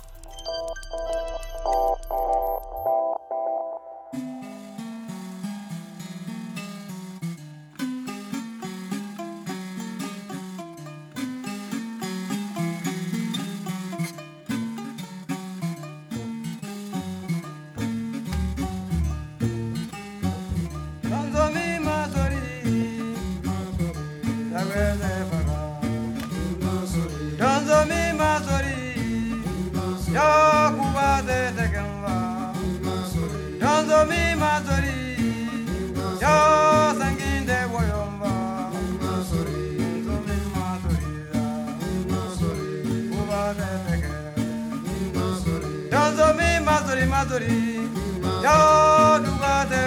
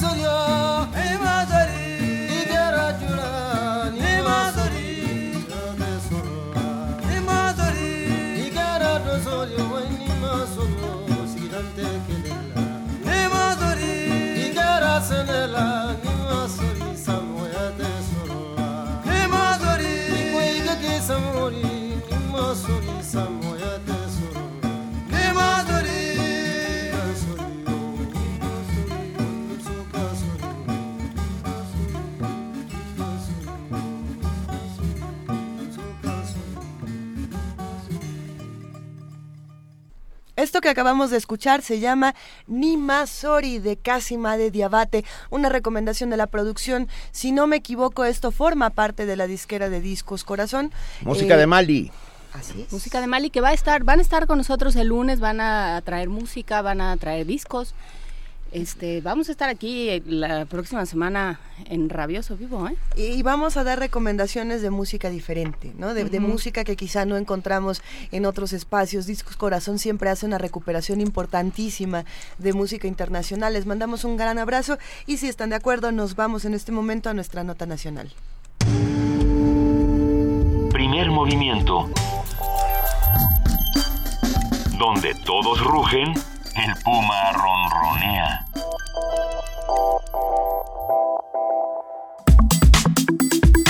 Nota Nacional. Los coordinadores del PRI, PAN y PRD en el Senado y la Cámara de Diputados acordaron acelerar el paso para consolidar las leyes anticorrupción, de transparencia y de rendición de cuentas. Los presidentes de las juntas de coordinación política del Senado, Emilio Gamboa, y de diputados César Camacho, aseguraron que esto se logrará en los 45 días que restan de este periodo ordinario de sesiones que concluye el 30 de abril. En febrero, la propuesta de los legisladores era postergar el desahogo de las leyes secundarias de la ley anticorrupción, pero eso causó preocupación entre la iniciativa privada, ya que se consideraba que el mayor costo de no lograr avances en materia de combate a la corrupción podría ser equivalente a la imposibilidad de lograr un crecimiento con tasas cercanas al 5%. Ahora los legisladores aseguran que se concentrarán en sacar adelante la economía en que avance la legislación secundaria del Sistema Nacional Anticorrupción y también en lograr el mando único mixto para la seguridad de todos los mexicanos. Para brindarnos un análisis del estatus de la ley anticorrupción, en qué va y cómo se leen las últimas noticias, esta mañana nos acompaña en la línea Edna Jaime Treviño. Ella es licenciada en Ciencia Política, fundadora y directora general de México Evalúa y, y hemos platicado varias veces con ella, siempre muy, muy claro y enriquecedor. Buenos días, Edna, ¿cómo estás? Muy buenos días, me da mucho gusto saludar y muchas gracias por esta oportunidad. No, para nosotros es un inmenso placer. A ver, ¿qué ha sucedido con la ley anticorrupción, Edna? Pues lo más importante, Benito, es que ayer eh, un, un grupo bastante nutrido de organizaciones ciudadanas presentamos la ley de tres. Es eh, la ley, ¿qué es la ley de tres? Es, la, es una propuesta de ley de responsabilidades uno de los fundamentos de la reforma anticorrupción, que debe ser un fundamento de la reforma anticorrupción, eh, y, la logramos introducir a Cámara de Senadores como iniciativa ciudadana. Implicó un reto importante porque primero hubo que redactarla, eh, intervinieron en la, en, la redacción de esta ley abogados muy acreditados eh, y después tuvimos que recolectar eh, firmas, porque para que esta iniciativa pudiera entrar eh, como iniciativa ciudadana, eh, tenía que tener el sustento de por lo menos 120 mil firmas. Y la noticia es que ayer se presentó y se lograron recopilar casi 300 mil firmas. Entonces, esta ley, esta iniciativa ciudadana ya lleva un mensaje. Y es que hay ciudadanos eh, involucrados queriendo empujar una reforma legal que pueda cambiar el estado de cosas eh, en materia de corrupción en este país. Edna Jaime Treviño, ¿podemos repetir eh, un poco para los radioescuchas que cuando estamos hablando de esta ley 3 de 3, cuál es la propuesta? Mira, hay dos leyes fundamentales que le, que le van, a, van a dar eh, sustento a toda la reforma constitucional que se aprobó en mayo del año pasado. Una de ellas es la ley de responsabilidades eh, de los servidores públicos y otra es la propia ley general del Sistema Nacional Anticorrupción. La primera establece o debe establecer eh, pues, cuáles son las conductas que dan lugar a responsabilidades administrativas, procedimientos de investigación y sanción, eh, las competencias de la, de la Federación de las Entidades Federativas. En fin, tenemos que partir por definir problemas por definir los mecanismos de investigación y sanción para después construir eh, eh, pues todo el, eh, todo el entramado institucional y legal para darle vida. Entonces, la ley de responsabilidad es fundamental y es lo que se presentó ayer. La llamamos 3 de 3 porque ya el INCO y Transparencia Mexicana habían tenido un ejercicio muy exitoso de tratar de convencer a políticos, a quienes tienen cargos de elección de, eh, eh, popular, quienes ejercen algún tipo de autoridad y de recursos, que presentaran tres declaraciones, la de patrimonio, la de fiscal y de intereses. Esto estuvo eh, vigente y, y, muy intenso durante las jornadas electorales del año pasado. se quiso utilizar el mismo nombre, Ley 3 de 3, porque ciertamente en esta propuesta de ley de responsabilidades también se está haciendo se están haciendo propuestas en términos de, estas tres declaraciones, pero va mucho más allá. Es, es propiamente una propuesta de ley general de responsabilidad.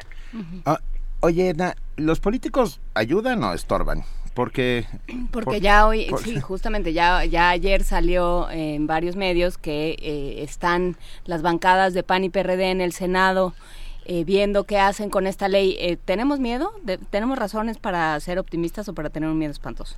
Es, yo creo que hay, eh, ¿De las dos? las dos cosas. si no nos ponemos atentos, nos pueden dar un madruguete, se dictamina algo diluido y sacamos nuestra pretensión de, de, realmente tener un, sistema nacional anticorrupción robusto.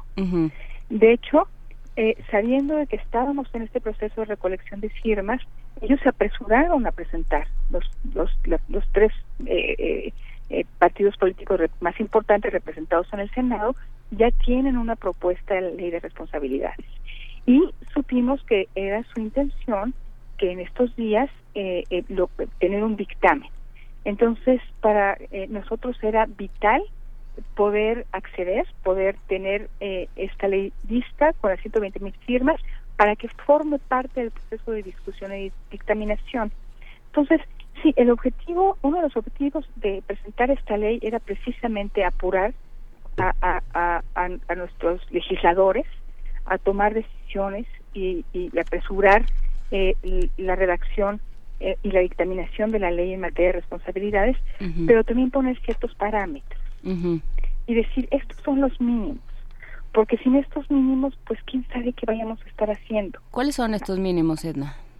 Pues justamente una buena definición de cuáles son las conductas que se, tipifican como corrupción, porque no las teníamos bien claras en la, en la ley de responsabilidades vigentes.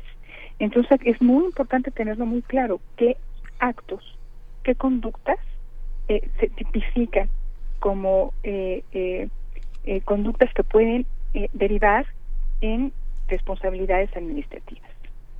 establece un catal el registro de catálogos de servidores públicos que ya tienen algún hayan tenido algún antecedente. Es decir, establece los procedimientos de investigación y de sanción, cosas bien importantes. y bueno, están ya las propuestas de los partidos políticos que tienen que ahora contrastarse con las que se presentan en la ley 3 de 3. Eh, es muy importante que tengamos un ejercicio de parlamento abierto. Que no se dictaminen, que, que no se confeccione un dictamen en lo oscurito. Nos gustaría estar participando. Es que eh, lo que yo veo ahí es que pues a, mí me daría, o sea, lo, que estamos haciendo es bueno, lo que ustedes están presentando es una ley de alguna manera para ponerles eh, ciertos límites y para obligar a, los funcionarios, a los políticos, a quienes ejercen el poder en México a tener ciertos, eh, hay que ponerles ciertos límites. Y a ellos les vamos a dejar eh, que, que decidan los parámetros, o sea, ellos los vamos a dejar que decidan esta ley que los va a perjudicar a ellos de alguna manera. Una de las, de las frases que utilizamos para promocionar la ley 3 de 3 era de pedir que los políticos legislen la corrupción es como pedir que un futbolista sea el árbitro de su propio partido. Eh, eh, la reforma en materia de anticorrupción implica constreñir, limitar el abuso del poder.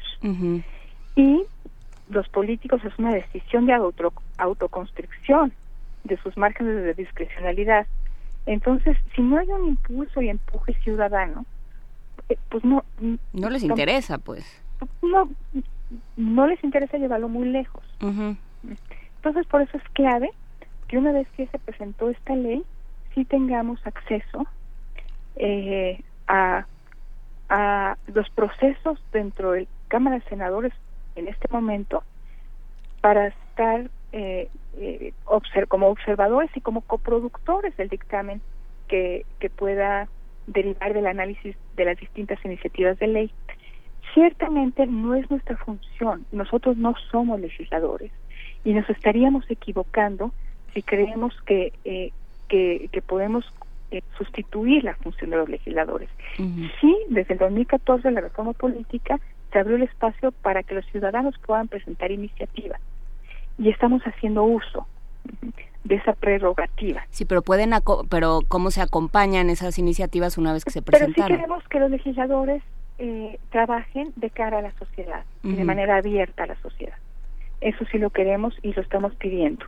Y yo espero que el haber llegado con 300 mil firmas, con diablitos llenos de cajas con, y 300 mil firmas y muchos ciudadanos acompañando el ejercicio, pues sí eh, eh, mande la señal, los motive, los motive a trabajar eh, de manera cercana con la gente, de manera abierta con la gente. Mira, eh, fue un proceso bien interesante. eh, eh, el papel fundamental de organizaciones como el Centro de Estudios Espinos Iglesias, de manera destacada, por supuesto, la del INCO, la de Transparencia Mexicana, la de la Red por la Rendición de Cuentas, eh, el CIDE, el TEC de Monterrey, el propio ITAM, México Evalúa. Eh, espero fundar, espero no estar olvidando a ninguna institución que, que fuimos protagonistas de este proceso.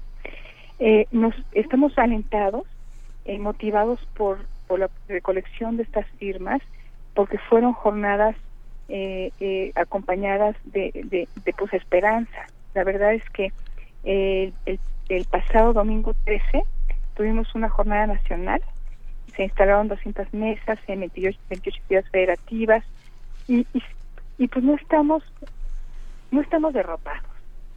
Uh -huh. y ese mensaje me parece bien bien poderoso no estamos derrotados, eh, eh, eh, estamos confiando, estamos teniendo una expectativa en que la participación ciudadana puede tener un impacto en mejores leyes, en mejores entornos y por supuesto, esto es clave, en el control del poder. después de la recolección de estas firmas, pues hubo el reto de sistematizarlas, de contabilizarlas, nada sencillo. El equipo del INCO eh, pasó varios días sin dormir, pero lo logramos. Y se entregó ayer al Senado. Uh -huh. Ahora lo que procede es que el INE valide eh, eh, las firmas, tiene que pasar por un proceso de, de verificación. Afortunadamente se recolectaron muchas más del mínimo eh, requerido, entonces creo que tenemos un buen margen. Y una vez que el INE eh, las haya validado, el Senado tiene la obligación de dictaminarla. Y ahí es donde tendremos que poner mucha atención. Sí, ¿cómo, ¿cómo, hacemos, Edna, para que senadores, diputados, funcionarios públicos se den cuenta que nosotros, los ciudadanos, somos sus jefes? Uh, somos sus patrones, que nosotros pagamos por lo que hacen, que pagamos sus sueldos y que nos y que nos tienen que rendir cuentas. ¿Cómo lo hacemos de una vez por todas? Ay, Benito, pues no está fácil. No, ¿eh? me queda claro. No entienden, eh. no, no, no, queda claro que, este, que pues, el, el, centro del sistema político es el ciudadano eh, y que están para servir al ciudadano. Y, y, y no, todavía no está claro. Entonces, eh, pues yo creo que va a ser un trabajo de aproximaciones sucesivas, Benito. Uh -huh. O sea, no, no creo que vayamos a tener un cambio, un vuelco radical, pero creo que lo estamos viendo. ¿no? Eh, tuvimos una participación importante, eh, eh, una apertura también importante por parte del Senado, para, tanto, para, tanto para la reforma constitucional para, como para la Ley General en materia de transparencia. Se rompió en, alguna, en algún momento el diálogo y el trabajo coordinado, pero se restableció y creo que el resultado fue muy bueno. Eh, espero que esta, que esta ley se procese de la misma manera, que no nos den la espalda, Benito, porque... Mm porque ya estamos mandando un mensaje más claro, ¿no? Ya los ciudadanos eh, no estamos tan dispuestos a ser menos observadores. Eh, y creo que hay eh, organización, un grupo de organizaciones de sociedad civil que estamos entendiendo cuáles son las rutas más efectivas para la incidencia. Eh, organizaciones de, de, sociedad civil que estamos eh, fortaleciendo nuestras capacidades de análisis y de propuesta seria, solvente. Y, y, creo que pues sociedad civil ya es un actor ¿eh? en la toma de decisiones. ¿Cómo hacerle, Benito? Pues bueno, el, tenemos el instrumento eh, pues más importante en una democracia que es el voto y el voto debería servir para castigar y premiar y mandar estas señales. Pero pues votamos cada tres años, cada seis años, entonces eh, es un instrumento que sirve pero que debe ser complementado y debe ser complementado con Contraloría Ciudadana. Debe ser complementado con mecanismos de rendición de cuentas social y creo que es lo que hemos venido haciendo. Eh, eh, creo que hay mucho margen para que sociedad civil mejore. Eh, tenemos que ser también nosotros muy transparentes, también para ser actores legítimos. tenemos que ser serios, no simplemente criticar y denostar, sino tener muy claro que lo que queremos es construir soluciones viables para los problemas profundos del país.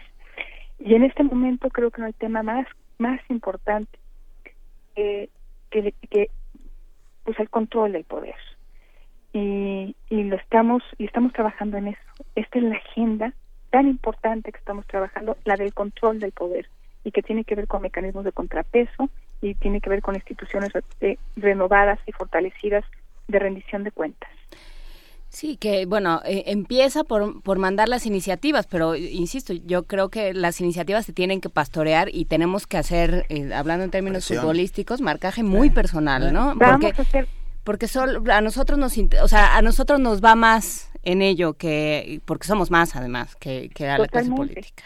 Porque no, pues no podemos dejar a los futbolistas ser el árbitro de su propio partido.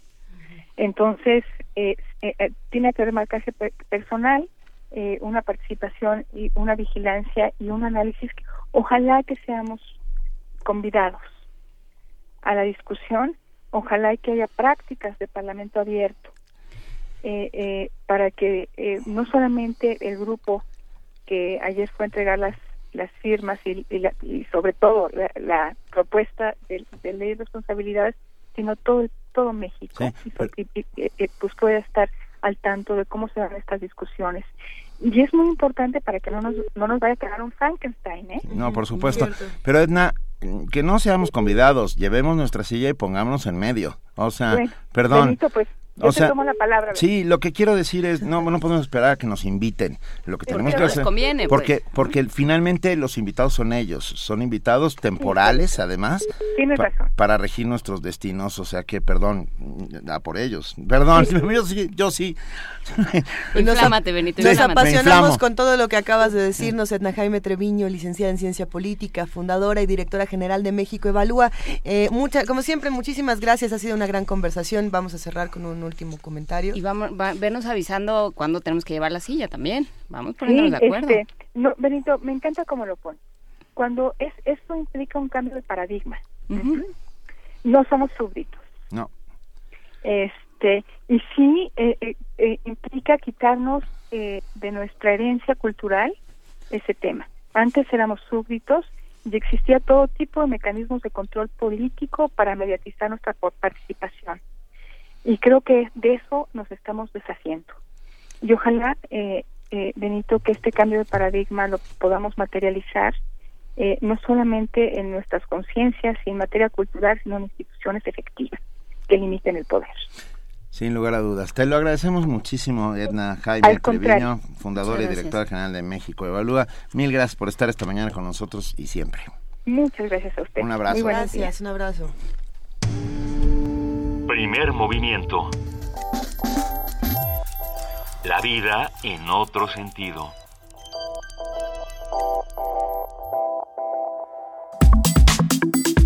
Nota Internacional. El Festival del Centro Histórico 2016 y la Secretaría de Cultura Capitalina presentarán en el Zócalo a más de 15 elencos artísticos para conmemorar los exilios chileno, uruguayo y argentino de los años 70. El concierto gratuito que marca el inicio del programa México, Ciudad Refugio, estará dividido en tres bloques, trovadores latinoamericanos, los hijos del exilio y gran baile milonga. A más de 40 años de que la Ciudad de México fuese refugio de exiliados chilenos, uruguayos y argentinos, se presentará el concierto Canciones del Exilio Latinoamericano en el Zócalo Capitalino el próximo sábado 19 de marzo a las 17 horas. En el elenco de este concierto se encuentra Daniel Biglietti, considerado uno de los mayores exponentes del canto popular. Hoy tendremos una conversación y para nosotros es un inmenso privilegio con Daniel Biglietti. Daniel Biglietti, cantautor uruguayo. Eh, sus canciones resuenan en mi cabeza todo el tiempo y, a cada rato, cada vez que veo una alambrada, yo pienso que hay que desalambrarla. Vamos a hablar con Daniel Biglietti sobre la reconstrucción y el papel del arte en la articulación de la rebeldía de América Latina. Daniel Biglietti, cantante, compositor, guitarrista y sin duda uh, uno de los íconos permanentes de nuestra rebeldía. Daniel Biglietti, muy buenos días. Muy buenos días al, al equipo de Radio UNAM. Un placer estar de nuevo en México, esta tierra tan, tan querida para mí y para tantos compatriotas. Sí, sin, sin, lugar a duda, y para nosotros es importantísimo esto que va a suceder el próximo sábado, con la demostración de que fuimos un país, México, generoso con nuestros compañeros que cayeron en las desgracias de las dictaduras. ¿Cómo, cómo ves hoy, uh, viendo hacia atrás, Daniel, a, la, a la, dictadura uruguaya? ¿Cómo, ¿Cómo, cómo miras esos tiempos? Bueno, como un periodo nefasto que además comenzó antes de la fecha oficial del golpe de Estado, porque ya la democracia había evolucionado hacia la democradura, digamos, un, Estado democrático lleno de excepciones, de represiones, y, luego radicalizado, por supuesto, y abarcando a tanta gente que pasó por las cárceles, por la, por la tortura, que aun siendo un país pequeño como somos, fuimos tristemente campeones en el horror, en el sentido del sí paso de gente porcentual de, con la población por, por la tortura que era sistemática, ¿verdad? Y la desaparición, que también nos golpeó eh, a escala del Uruguay duramente. Así que es un periodo tremendo que exige siempre pensar que nunca más ocurra y sobre todo exige enfrentar la impunidad, que es un factor que nos une con tantas regiones de, América Latina, eh, la impunidad de los represores, de los asesinos, de los encubridores, este, algo se ha hecho en nuestro país, pero han sido todavía unos primeros pasos en esa caminata por la justicia, que no es caminata por la venganza, que es caminata simplemente por la justicia. ¿Se oye bien? Se oye perfecto. Ni, ni perdón ni olvido es, es tal vez la frase que puede... Exactamente, exactamente. Es una frase que sintetiza el, el sentimiento de grandes mayorías en, en nuestro país, en nuestros países, porque esta realidad abarca también, como ustedes bien saben, a Chile, Argentina, a otros países varios, este, al propio Brasil, que ahora está tan sacudido, donde hubo, hubo problemas de este tipo. Eh, yo recuerdo que mi primer llegada, sintetizando, a, a México fue en el 74, uh -huh. que yo vine por impulso de Beatriz Allende, hija de Salvador Allende, que me invitó a participar en los conciertos eh, sosteniendo la campaña contra Pinochet en México. Eso es, yo creo que es ya un hecho determinante de cómo funcionó de, la, apertura del pueblo mexicano, yo siempre subrayo del mexicano, este, con respecto a, nuestras situaciones ¿no? en, el resto de América.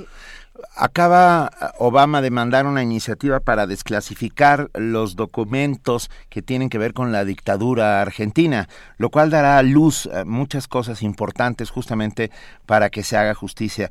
Uh, esperemos que pase lo mismo con Uruguay y con todas esas dictaduras latinoamericanas de la famosa Operación Cóndor, ¿no? Que, que, que, se pusieron de acuerdo entre sí para es, a mí me, es que es ahí fue donde se inventó el término desaparecido para dejar un term, un vacío legal, ¿no? Si no estabas desaparecido, si estabas desaparecido quería decir que que no es responsabilidad de nadie. Que no que no era responsabilidad de nadie, que no había muertos. Déjame preguntarte una cosa puntual, Daniel. Uh, ¿Se te hubiera ocurrido en los años ochentas, en el exilio, en algún momento, que un ex Tupamaro como Pepe Mujica iba a ser presidente del Uruguay? Bueno, era difícil de imaginar, pero sobre todo la demonización de los luchadores, como ha ocurrido a través de toda América Latina, desde los tiempos de Zapata, ¿verdad? La demonización de, de los luchadores eh, hacía de estos figuras eh, in, inimaginables en, funciones públicas, en, en, en tareas creativas, y bueno, eh, esto demostró que aquellos seres aparentemente terribles, innombrables, se les llegó a llamar alguna vez, eh, eran seres llenos de capacidad de creación, de ternura, de búsqueda de cambio, seres llenos de humanidad, más allá de matices, discusiones que puedan haber, este, personas con una riqueza que ha quedado demostrada en el caso no solamente que tú mencionas del presidente Mujica, sino también, por ejemplo, de Henry Engler, un científico brillante internacional que fue también otro de los rehenes de la dictadura. Esto, estas han sido pruebas de que los innombrables, los sediciosos, esos términos que se utilizaban, eran seres humanos que querían cambiar el país América hacia una realidad más justa que seguimos buscando en, en tantas partes, ¿verdad? pensando, Daniel Biglietti, en la, en la música, en el arte, en la literatura, en la escultura, en la pintura. Eh, precisamente es en el arte donde vive la congruencia y la resistencia para muchos de nosotros. Eh, pero el arte también trae una responsabilidad consigo. ¿Cuál, es esta responsabilidad y para qué ha servido en América Latina durante todos estos años y para qué servirá? Bueno, yo creo que ha servido o seguirá sirviendo para ayudar a tener un poco más de conciencia sobre todos estos problemas. Una, una canción, un poema, ya lo ha dicho magistralmente en su momento Juan Gelman, no, no hace un cambio profundo, no logra cambiar la sociedad, pero sí contribuye a desarrollar más y más conciencia. Es una tarea muy paciente, muy lenta, porque penetrante, porque la canción eh, entra por los oídos, es de fácil acceso a la población, a pesar de toda la censura estructural de los medios, ¿no? que están al servicio de los poderes, sobre todo cuando los poderes son realmente conservadores y contrarios a la justicia. Pero es muy importante que la canción siga su tarea y exija a sí misma desde el punto de vista estético, porque no bastan los buenos sentimientos o, o, la, o, la, o la repetición de ciertas frases eh, sino que hay que hacer canción con, con riqueza eh, física, con búsqueda musical, con la originalidad de cada grupo, de cada generación. En este encuentro se van a mezclar generaciones y a mí me parece muy importante eso. Se van a, generar, a mezclar generaciones y se van a mezclar estilos.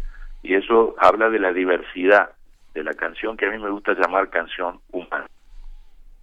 Eh, estamos completamente de acuerdo. Gracias a ustedes, hablo de ti, hablo de, de Alfredo Citarrosa, hablo de, de Atahualpa Yupan, hablo de un montón de, de amigos, porque eso es lo que eran para nosotros, amigos, amigos que no conocíamos y que sin embargo estaban... Los amigos que encontramos en la música. Exacto, los amigos que encontramos en la música y que nos dieron la melodía para cantar lo que estábamos viviendo.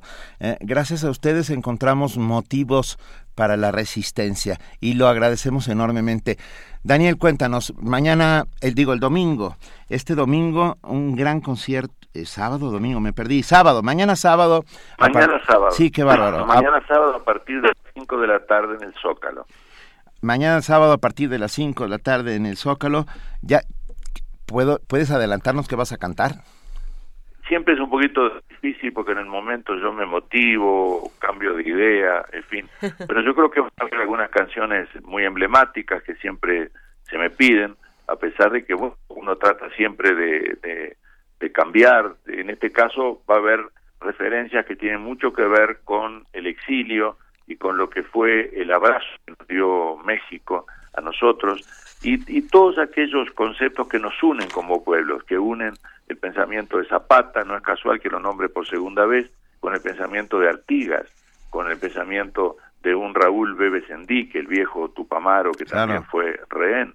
Este, todo eso va a estar en juego en, en mi repertorio, yo voy a estar solo con mi guitarra, en la vieja tradición de los cantores populares del sur, y voy a estar agradeciendo a México esa apertura que tuvo, esa apertura que sigue teniendo, porque el mundo sigue con problemas de migraciones, de desplazamientos, de masas de gente sufrientes, y yo creo que México es un país que puede seguir abriendo los brazos a todo eso, en tanto también dentro de este país, bueno, las dificultades que existen, nosotros somos conscientes, para nosotros ha sido una cosa muy fuerte lo que ocurrió en Ayosinapa, y bueno, y es necesario también destacar que en nuestros países se es solidario con todo lo que pueda rescatar lo más humano de México y enfrentar todo lo más terrible que pueda ocurrir.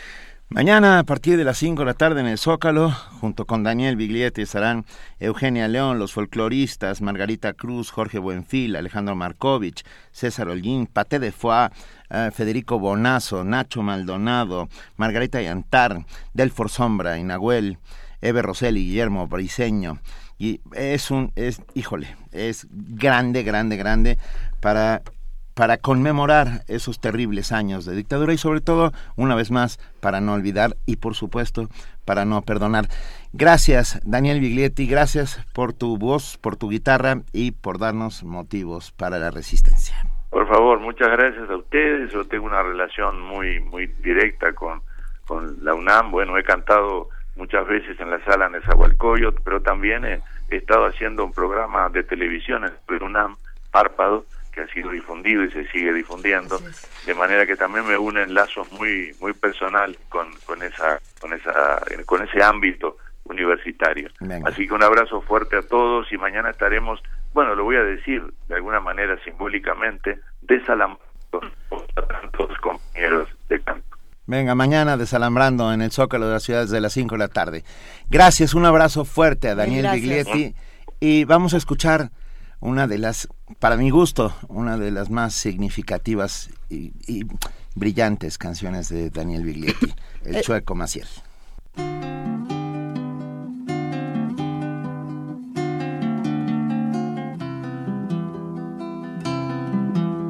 Porque tu paso dolido del norte hacia el sur, el pie que no supo, el pie que no supo de risa o de luz. Padre abandona la tierra de Tacuarembó, buscando su tierra, una tierra suya y nunca la halló. Encuentra la triste basura donde vive mil, encuentra la muerte, encuentra el silencio de aquel cantegril. El chueco redondo los ojos sin pizarrón, mirando la madre, mirando al hermano, aprende el dolor. La luna, semana a semana, lo ha visto vagar, armado de espuma, buscando una orilla como busca el chueco no sabe de orilla, ni sabe de mar. Él sabe de rabia, de rabia que apunta y no quiere matar. Asalta el banco y comparte con el cantegril. Como antes el hambre, como antes el hambre comparte el botín. Así les canto la historia del chueco Maciel. Suena la sirena, suena la sirena, ya vienen por él. Los diarios publican dos baños, son diez o son mil. Mil ojos que miran, mil ojos que miran desde el cantegril. El chueco era un uruguayo de Tacuarembó, de paso dolido, de paso dolido, de paso dolido. Los chuecos se junten bien juntos, bien juntos los pies, y luego caminen buscando la patria, la patria de todos, la patria Maciel, esta patria chueca que no han de torcer con duras cadenas, los pies todos juntos hemos de vencer. Movimiento. Donde todos rugen, el puma ronronea.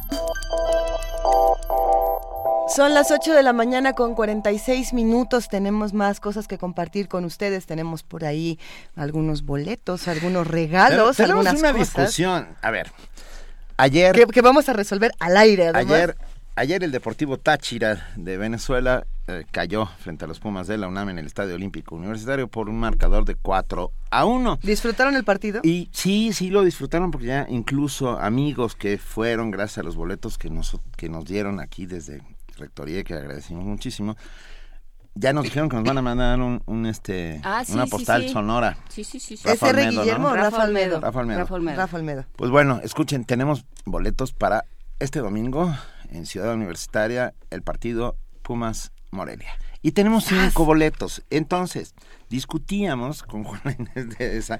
A, a ver, Cada vamos quien va a plantear su postura. Plantee A ver. su postura. Luego Yo lo que digo es demos dos, dos y uno. Ajá. Porque de esa manera no solo premiamos a más radioescuchas, Ajá. sino que eh, permitimos que alguien haga amigos en el estadio. Ya sé, ya sé que hay radioescuchas que no quieren hacer amigos, no los hagan, ¿No no, los esa hagan? fuerza. Pero, ¿qué tal que sí? Y Tu propuesta el- es 2, 2 y 1. Sí. La propuesta, Benito, es 3 y 2. Exacto. Y mi propuesta es, es cinco completos para que lleves a tu combo No, cuates, no, no, no, no, no, Para no. que hagas una porra. Vania dice que, que de 5 hacia 1, no. que, que no, que no se ¿Qué puede hacemos? regalar el ¿Cómo combo lo cinco, el decidimos? combo cuatro, ¿Cuá- cinco. ¿Dos, dos, uno? Dos, Dos, dos, dos, uno. Venga. Mira que cedí fácilmente, a pesar de que ese pobre solitario... Ese pobre cuates, No solitario- puedo creer que no haya pegado. Ah, Me escucha, se, va, se van a sentar juntos. Tienen algo en común.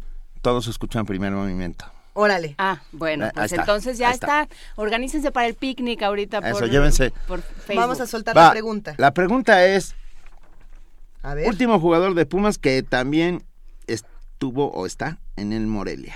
Vamos. También alineó, o sea, es el último jugador que está ahorita en Pumas y que difícil. alineó en el Morelia. Está bien. Órale, eh, va- escríbanos, estamos en arroba P Movimiento, en Twitter estamos Ah. en, en, eso es en Twitter, en, dia- en Diagonal Primer Movimiento UNAM, en Facebook y en el teléfono 55 36 43 39. Tenemos que hacer una corrección porque tengo que decir que yo me enteré de la última alineación de Pumas cuando todavía estaba Leandro, así es que ustedes dirán, No, Benito, bueno, ayúdame, Leandro por Augusto. favor. Ver, Sálvame de mí misma. Último salva un jugador de Pumas que actualmente milita en el Morelia y que además Órale. es cuate. Va. Son las 8 de la mañana con 49 minutos. Ya me puedo empezar a emocionar y a Sí. sentir que este es como la dimensión desconocida. Vas. Es momento de platicar con Guadalupe Ferrer, directora de la Filmoteca de la UNAM. Muy buenos días, Guadalupe. Estamos muy contentos de hablar de dimensiones desconocidas, cine, eh, televisión de los años 50, 60. ¿Cómo estás? Muy bien, Luisa, muy bien, buenos días. Me imaginé que en cuanto supieras del tema te iba a entusiasmar. No, no quería gritar tanto de, de entusiasmo, pero sí muchísimo. Cuéntanos, por favor. No, bueno, bueno, no es solo para los nostálgicos, ¿verdad? Sí es un tema para los nostálgicos, pero también para las nuevas generaciones, porque mm, yo creo que es interesante. Mira, pocos años después del surgimiento de la televisión, ahí en la década de los 50, o sea, hacia finales de los 50, la tele empezó a reproducir el esquema de producción del cine. Sin embargo, mientras en el cine tú podías tratar temas controversiales, políticos, culturales, pero con, con, con, este, con discusión fuerte, ¿no? En la televisión, dada su penetración en todos los hogares, había una censura muy férrea.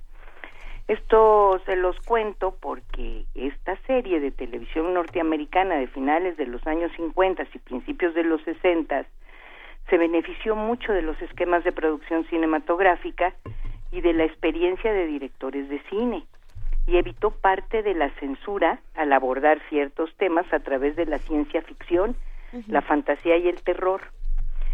Sí la han visto, ¿verdad? Pero por supuesto. supuesto. Todavía tenemos gremlins en el ala de nuestro avión.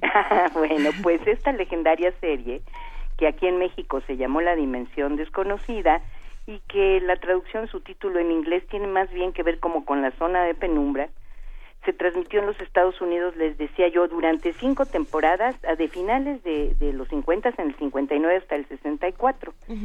Y eh, su creador fue el escritor, productor de cine y guionista Rod Serling, quien había trabajado también como escritor en otros programas por los cuales se había hecho acreedor ya al Emmy, un equivalente al premio Oscar, o sea, eh, efectivamente la tele estaba jalando gente de la industria cinematográfica y en- ellos estaban aplicando su experiencia. Para la serie La Dimensión Desconocida, Serling ar- armó un esquema de capítulos de ficción de 30 minutos de duración cada uno, muchos de ellos escritos por destacados autores de ciencia ficción. En la realización también intervinieron directores de cine como Richard Donner y Don Siegel, entre otros. Donner dirigiría en cine películas como La Profecía, también se han de acordar, que es del 76, y llevó al cine Superman. Y Siegel es el creador de Harry el Sucio, la de Clint Eastwood en el Make my 71. day. En una entrevista que concedió el famoso conductor Mike Wallace, el director de esta serie, el creador Rod Serling, le habló sobre los problemas de censura que enfrentó en su trabajo como guionista en dramas previos a la creación de la dimensión desconocida. En la plática les dijo que la censura no solamente era por parte de la televisora, sino también de los anunciantes y del propio público. Es así que reconoció años después que la ciencia ficción, el terror y la fantasía le sirvieron para tratar temas relevantes para la sociedad norteamericana de los que hablaba poco la- en la televisión. En el caso del capítulo El ojo espectador de la temporada 1, donde una mujer espera que le quiten las vendas del rostro, después de una cirugía para saber si pudieron corregir su terrible fealdad. En el capítulo hay una velada crítica a los estándares de belleza impuestos por los medios de comunicación y avalados por la propia sociedad, pero estos capítulos tenían la, la ventaja de que empezaban y terminaban la historia en, en, ese, en esa emisión, siempre con una vuelta de tuerca insospechada. Sí. Eso era lo que era como más emocionante, que no sabías que al final por dónde iba a saltar la liebre. No sabías que al final se le iban Yo- a romper los lentes. Es justo, al- ay, justo ay, ese peor, capítulo del que está hablando Luisa, a mí todavía me saca pesadillas. ¿Lo, lo recuerdas, Guadalupe? El hombre A ver, que lo tiene todo el hombre que después lo- de que se el encierra se encierra en una suerte de cápsula de plomo porque viene la tercera guerra mundial Está en el banco. ¿no? Está- Y ah, está- mete- él está en el banco. está en el banco Eh, entra a la bóveda del banco, le fascina leer, y llena de libros la eh, boca. eh, no, entra a la bóveda del banco, se, se le cierra la bóveda, estalla una bomba, se acaba el mundo, Sí. sale de la, de la bóveda, ve que ya no quedó nadie vivo. Él es un hombre miope, muy, muy miope, pero como aficionadísimo a la lectura, sale de la bóveda y desesperado se topa con la biblioteca. Y dice, esto es lo mío. Exacto, empieza a sacar libros enormes. Si quieren que les cuente yo la, la enormes tambaches de libros, ¿el final o prefieren algún día No, ver pues la ya lo serie? contaron. Ya lo contamos. Ay, sí, ¿verdad? No Se le rompen los lentes. Se le rompen los lentes. Es el, es el momento más triste en la Los la historia noche, de la televisión. Así es. Y, y de la misma manera que los muñecos que nunca podían salir del bote y que uno nunca sabía que eran muñecos hasta el final de- del capítulo. Ay, ¿Sabes quién escribió un montón para Dimensión Desconocida? Un- uno de los grandes de la ciencia ficción, Richard Madison. Sí. Madison es el autor de Que no caigan las tinieblas, que luego se convirtió en esta película, bueno, se hizo dos veces, una con Charlton Heston y una con Will Smith, la película de un mundo de vampiros donde solamente quedan leyenda. ser soy leyenda. Soy leyenda, por supuesto. Que se llama Que no caigan las tinieblas. Sí, esa- sí, o sea, estaban involucrados muchos elementos eh, inteligentes, hay personas que, que sabían muy bien su oficio, este, y además un ambiente en donde pues se podía aprovechar a través de esto, que era pues ciencia ficción, pero también un terror, ¿no? o, o- Suspenso. suspenso, sobre todo, este, pues una forma de denuncia de un mundo que se encontraba además en ese momento en la Guerra Fría. A mí ¿no? me llama mucho la atención, Guadalupe, y esto quizás será para otra semana charlarlo, como el año en el que termina La Dimensión Desconocida, que es 1964, es el año en el que inician estas dos series en Estados Unidos, eh, Los Monsters y La Familia Adams, que precisamente es lo contrario, ¿no? A pesar de que pareciera que están manejando también estas imágenes, eh, eh, digamos, como de la, de la cultura oscura, la, la familia de, de monstruos, la familia de vampiros, de, de los excéntricos, finalmente está siguiendo la tradición de qué es lo que quiere decir el gobierno a los americanos. ¿no? Eh, eh, es totalmente lo contrario a lo que uno ve en, en la dimensión desconocida. Ahí hay una ruptura en la televisión que, que podremos platicar en otra ocasión, pero, pero Guadalupe, como siempre, un verdadero privilegio hablar contigo, No, nos dejas muy emocionados. No, sí, sí, porque además, pues sí, por ahí andan las los de toda la colección de todos los capítulos de la serie. ¿En dónde? cinco Por- temporadas. Yo creo que se pueden conseguir. Se vendían ¿Sí? hace dos o tres años. Wow. Ahí los Sí. tenemos por ahí. Wow. ¿Tú, ahí los ten- ¿Tú los tienes? Sí, los podemos compartir. Bueno, después vamos a compartirlos. ver cómo Lo, lo que es cierto es que esta idea de que la televisión es inteligente es, es- parece hasta revolucionaria, ¿no? O sea, hacer televisión inteligente no es difícil, cosa No, de, no. de conseguirte gente inteligente. que hay mucha. exactamente. Venturosamente hay mucha. El chicle de la imagina, el chicle de la imaginación. En la televisión Me es el chicle. que les haya desatado el entusiasmo. Ya ves cómo somos. Seguiremos. Ya, ya ves, ya ves cómo somos. Te mandamos un enorme abrazo, Guadalupe Ferrer. Gracias, muchachos. Gracias. Hasta luego, bye. Primer movimiento. Donde la raza habla.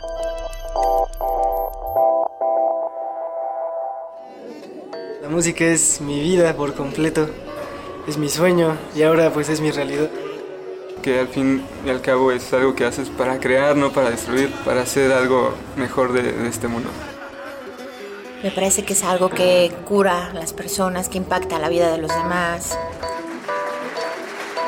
Es más de lo que yo pensaba. La música para mí es la manera más fiel de acercarse al alma. Sí, es euforia, es emoción, es como sentir que estás viva. Es libertad. Yo creo que es lo más cercano a volar. Miocardio, la génesis del sonido. Un viaje que te llevará al corazón de la música. Martes y jueves a las 15 horas por el 96.1 de FM, Radio UNAM.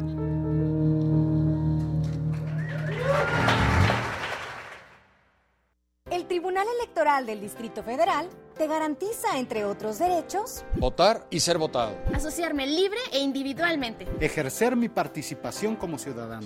Para ello, el TEDF resuelve las controversias que plantean ciudadanos, candidatos independientes, partidos y asociaciones políticas, entre otros. Como ves, es una función que el TEDF realiza de manera permanente y para todos. Tribunal Electoral del Distrito Federal por la defensa de tus derechos político-electorales. ¿Te acompañan en el trayecto a la universidad? ¿Te informa de los eventos de la actualidad? ¿Tiene la música que te gusta? ¿Debate los temas de tu interés? ¿Qué significa la radio para ti? Para ti. Radio UNAM invita a todos los estudiantes de la Universidad Nacional Autónoma de México a participar en el concurso Las Voces y el Mundo, la radio. Escribe un ensayo de máximo 3.000 caracteres donde relates cuál es el papel de la radio como transformadora de la sociedad y de tu vida.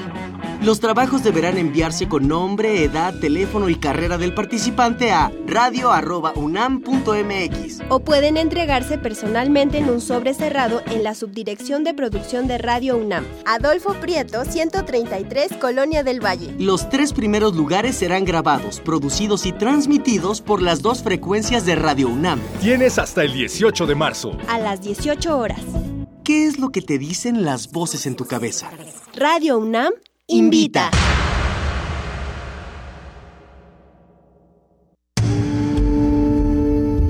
Primer movimiento. Información azul y oro.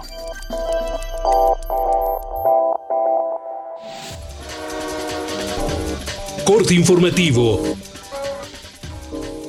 La Orquesta Filarmónica de la UNAM cumple 80 años. El conjunto es uno de los más importantes del país y cuenta con reconocimiento mundial. Como parte de los festejos, durante el 2016 habrá una serie de conciertos especiales con invitados de prestigio internacional.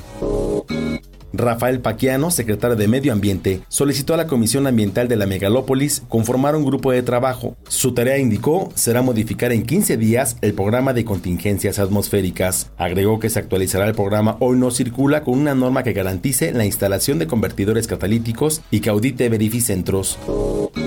Erubiel Ávila, gobernador del Estado de México, y Miguel Ángel Mancera, jefe de gobierno de la Ciudad de México, acordaron reabrir temporalmente los tiraderos de basura ubicados en territorio mexiquense para que más de 8.000 toneladas de residuos salgan diariamente de la capital y así evitar mayor contaminación en la zona. Habla Erubiel Ávila tomamos acuerdos muy concretos, ahora a cumplirlos y también toda vez que se ha superado esta contingencia eh, temporalmente, hemos acordado la Ciudad de México, el Estado de México, el abrir los sitios de disposición final en este ánimo de colaboración y en este ánimo de, de una muy buena vecindad. La Suprema Corte de Justicia de la Nación precisó que la decisión tomada en materia de verificación vehicular no tuvo como finalidad permitir indiscriminadamente la circulación de vehículos automotores en el Valle de México. Familiares de los 43 normalistas de Otzinapa anunciaron que podrían retirarse de la mesa de diálogo con el gobierno por la falta de resultados. Añadieron que hay una campaña de desprestigio en contra del grupo interdisciplinario de expertos independientes. El Congreso de Veracruz admitió a trámite la solicitud de juicio político contra el gobernador Javier Duarte. Esta solicitud fue presentada por el grupo parlamentario del PAN en el Senado, que lo acusa de desvíos de recursos. De ser aprobada, se iniciará un proceso de desafuero contra el funcionario priista. El Palacio Municipal del Puerto de Veracruz, edificio que data de 1608, registró daños a causa de un incendio. El alcalde Ramón Pugil indicó que existen indicios de que el fuego fue provocado, por lo que la Fiscalía General del Estado continuará las investigaciones. El presidente Enrique Peña Nieto dijo que los problemas ocasionados por la corrupción no son exclusivos del ámbito público, pues en el sector privado también se han registrado casos que afectan a las instituciones.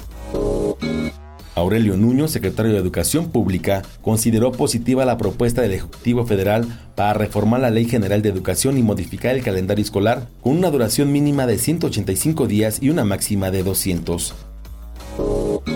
Ban Ki-moon, secretario general de las Naciones Unidas, afirmó que el extremismo violento es un ataque directo a la Carta de Naciones Unidas y a la Declaración Universal de Derechos Humanos. Sabemos que los grupos extremistas violentos actúan con creciente impunidad, pero es esencial que la lucha contra el extremismo violento respete los derechos humanos en su totalidad. El dólar se cotiza a la venta en 17 pesos con 62 centavos, a la compra en 18 pesos con 87 centavos. Hasta aquí la información, lo esperamos en nuestro corte vespertino. Primer movimiento. Donde todos rugen, el puma ronronea.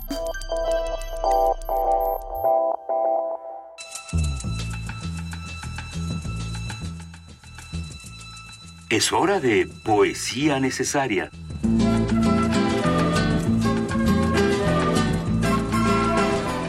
Hora de poesía necesaria. Luisa viene con la tarea muy hecha, viene con su, con su poema ya impreso y todo. Impreso y todo. Eh, sucede que ayer tenía una sensación en el cuerpo que quizá muchos comparten, todos los que tienen alergias y se enfrentaron a la contingencia, a, toda la contaminación. Yo todavía tengo unas ronchas que no sé bien de dónde salieron. Era entre la roncha, eh, como sentir que la piel te queda chica, como sentir que todo se adelgaza, como si trajeras un montón de avispas dentro. Eh, y entonces regresé este poema de Enriqueta Ochoa que se llama Vispero y, cobró toda una dimensión distinta porque ustedes saben que Nestora Salgado sale eh, el día de hoy eh, de Tepepan y es algo importantísimo. Eh, pero me quedé pensando no solo en el caso de Nestora, que para muchos es algo que, que se celebra, pero bueno, también queda Mireles y quedan muchos otros que no han tenido una resolución. Que no tienen nombre, cuyos nombres no conocemos más bien. No conocemos los nombres, pero sabemos que ellos todos los días viven en este avispero, ¿no? Y, y que este avispero tiene muchos, muchos símbolos. Todos estamos quizá en un avispero actualmente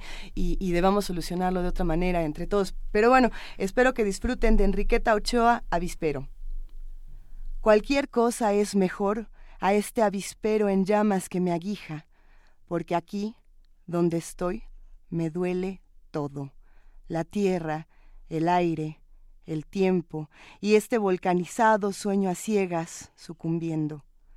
Anoche sollozaba por un vaso de luz, hora tras hora ardí de sed y amanecí vacía. Otra noche fue el sobresalto dulce, el de la sangre. Enardecida fue de la jaula al látigo, del látigo al silbido agresivo y caliente de las venas. Amanecí amargada. Otra vez me adentré un amor como montaña, Gacela estremecida vagué temblando, húmeda de lágrimas, mansamente en silencio, ahita de ternura, bebí luz de cristal entre los sueños, se me quebró la entraña, me cortaba y me quedé en tinieblas. ¿Cuántas cosas he dicho? Palabras que se arrancan por no llorar de rabia. Ya no puedo dormir sobre la misma almohada, aunque los ojos sueñen, me repudio al decirlo, pero cualquier cosa es mejor a este avispero en llamas en que vivo. Primer movimiento. Escucha la vida con otro sentido.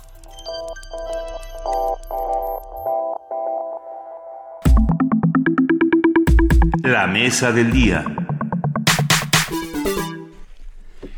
La ficción reorganiza el caos de la realidad para alcanzar una revelación mayor o para llegar a lugares donde nadie ha llegado, afirma el narrador Juan Gabriel Vázquez, tal como lo demuestra en La forma de la ruina, su más reciente novela, donde mezcla géneros de la autobiografía, la crónica, el relato de intriga y por supuesto la historia. Esta mañana vamos a conversar precisamente con Juan Gabriel Vázquez, novelista colombiano, alrededor de la función del escritor como alguien que escribe y reescribe la historia. Bueno, eh, lo tenemos aquí en cabina y para nosotros es un verdadero placer. Juan Gabriel Vázquez, bienvenido. Buenos días, muchas gracias a ustedes. Y no viene solo. No viene solo. Trae debajo su libro, que es gran libro, grandote, La forma de las ruinas editado por Alfaguara. Es el segundo de él que leo, leí el, peso de las cosas al caer. ¿Qué títulos te echas, compañero? Son espectaculares y además lo que contienen son espectaculares. Déjame empezar por, por donde yo eh, te miro, que es, tengo la sensación de que eres un novelista al que la historia de su país le va mordiendo los tobillos todo el rato. ¿Así te sientes? Sí, un poco. Em, algún lector en estos últimos días me decía que, mm, que eh, mi relación con la historia colombiana es un poco la de ese boxeador que ya está pegando golpes simplemente por no dejar, em, que ya está cansado, que ya está... Eh, que, al que ya el combate pues le parece más una cosa de vocación y de oficio que de ganar que de ganar eh, que de ganar puntos em, es, es una es más que una más que un interés es una obsesión un, un, un demonio no que me ha acompañado a lo largo de muchos años. Em, yo siempre he dicho además que, eh, sin que esto tenga nada de esotérico, yo no escojo mis temas, sino que mis temas me escogen a mí. De manera que mis novelas eh, no salen nunca de intereses abstractos. Yo no, no decido escribir sobre los nazis y los judíos en Colombia, en los informantes, eh, ni sobre los años del terrorismo o el origen del narcotráfico, en el ruido de las cosas al caer, ni sobre los magnicidios que han marcado la historia de mi país en esta, en la forma de las ruinas, sino que son más bien... Em, eh, anécdotas, documentos, historias que se me van cruzando en el camino a lo largo de muchos años, en el caso de estas 10 años, eh, hasta que ya no me queda más remedio que escribir el libro, el condenado libro, para sacármelo de encima. Y eso es lo que cuentas un poco en, aquí en La forma de las ruinas, ¿no? Este personaje que se llama curiosamente Juan Gabriel Vázquez. Sí, es una coincidencia muy rara. Sí, es muy raro. Esto de la homonimia. Eh, Paco Urondo, el poeta, el poeta argentino maravilloso, decía, la realidad siempre se pone rara. Y, la realidad de la forma de las cosas, de las ruinas, se pone, se pone rara porque porque como dice Benito, de pronto este este suceso que, pues, que para los que no estamos en Colombia es, es desconocido, o por lo menos para mí, de un magnicidio, de pronto empieza a perseguir al, al, protagonista, ¿no? De pronto dice, ya no puedo, eh, durante mucho tiempo estuve inmerso en esta, en, en este magnicidio, en este hecho de la vida colombiana y, y me, me, salí de él y tengo que regresar, me, llama de nuevo y de ahí arranca toda la, novela. ¿Qué pasó contigo y el magnicidio? Cuéntanos un poco. El, magnicidio del que estamos hablando es, que es el punto de partida del libro, es el asesinato de eh, un líder liberal candidato a la presidencia de Colombia en 1948, llamado Jorge Eliezer Gaitán, un gran eh, líder popular eh, que despertaba en la gente unas pasiones eh, más bien parecidas a lo que podía ser Perón en Argentina o alguien así, ¿no? Em, y este hombre fue asesinado em, de tres tiros en plena calle bogotana el 9 de abril del 48. Lo que siguió en los tres días de disturbios que siguieron, en los cuales murieron 3.000 personas violentamente en Bogotá, es lo que los colombianos llamamos el Bogotazo. Claro. Bien, esta, esta historia a mí me había acompañado desde niño em, por razones familiares. Eh, un tío abuelo mío eh, era un político conservador muy importante en la época y tomó ciertas decisiones como la de mandar eh, la policía del departamento y el, ejército del departamento de Boyacá, que queda al norte de Bogotá, para controlar la situación en la capital. Em, entonces, bueno, esta anécdota banal hizo que yo creciera rodeado de leyendas, de historias sobre el 9 de abril y que esto para mí no fuera simplemente una página de un libro de historia, sino em, una, una, vivencia, una vivencia cercana. Y eh, eso probablemente se hubiera quedado así, como un, un interés Em, eh, más intenso que para otros colombianos por, por ser también una leyenda familiar, una, eh, un, por tener una relación más directa conmigo, em, si no hubiera pasado lo que me pasó en el año 2005, que ya fue lo más raro de todo y que está contado en la novela como, como sugerías. Yo conocí a un médico que era o es hijo de un eh, profesor de ciencias forenses que fue muy importante en la Colombia de los años 60 por diversas razones, diversos azares que en la novela se cuentan, este hombre llegó a tener en su casa, en su posesión más o menos clandestina, em, una vértebra de Jorge Eliezer Gaitán y luego otros huesos de otros políticos de los cuales hablaremos después si ustedes quieren. Em, pero sobre todo esa vértebra que él me puso en las manos em, y que tenía el orificio de una bala de las que habían matado a Gaitán. Eso, pues yo creo que hay, gente más sensible que otra a estas cosas, pero a mí me sacudió. Sí, bueno, me sacudió a mí. Tú te estás sacudiendo. Em, entonces, uh, esto esta, esta circunstancia tan rara, em, de, este, de esta reliquia de la violencia colombiana, coincidió en el tiempo, además de todo, con el nacimiento de mis hijas. Y entonces se daba la, la, circunstancia de que yo llegaba a la clínica después de tener en mis manos este rastro de la violencia pasada de mi país, alzar con las mismas manos a mis hijas recién nacidas. Eh, y, forzosamente me, me, preguntaba, yo no sé si con todas las palabras y la, y la sintaxis con la que lo hago ahora, pero me preguntaba a algún nivel eh, cómo van a heredar estas niñas ese pasado de violencia, ¿no? ¿Cómo, cómo, cómo heredamos las violencias pasadas, cómo yo, que nací 25 años después del, crimen de Gaitán, eh, sigo sintiendo que el crimen de Gaitán me pesa, que moldea mi vida, que está presente en nuestra realidad política y social en, en Colombia. Em, y claro, ¿cómo van a heredar esas mismas violencias em, estas personas que acaban de llegar a, a este país tan raro que es Colombia. Yo creo que de ahí sale la novela. Esa es la primera pregunta que estructura la novela y el resto es un, un, intento por seguir, por tirar de ese hilo y ver a dónde va y los sitios a dónde va son bastante espeluznantes me quedé pensando que, es cierto, y las coincidencias luego también son espeluznantes. Ah, me quedé pensando en Luis Carlos Galán. Sí. Ah, Gaitán, Galán, los dos eh, liberales, los dos eh, asesinados siendo candidatos a la presidencia, uno en el 48, que, ¿no? 48 y el otro en el 89. Sí. ¿Estoy, bien? Sí. Venga. Eh, es, es, hay demasiadas coincidencias. Pero, Insisto, la realidad se pone demasiado rara. Pero esa es una cosa muy interesante porque te lleva a la conspiración. Claro.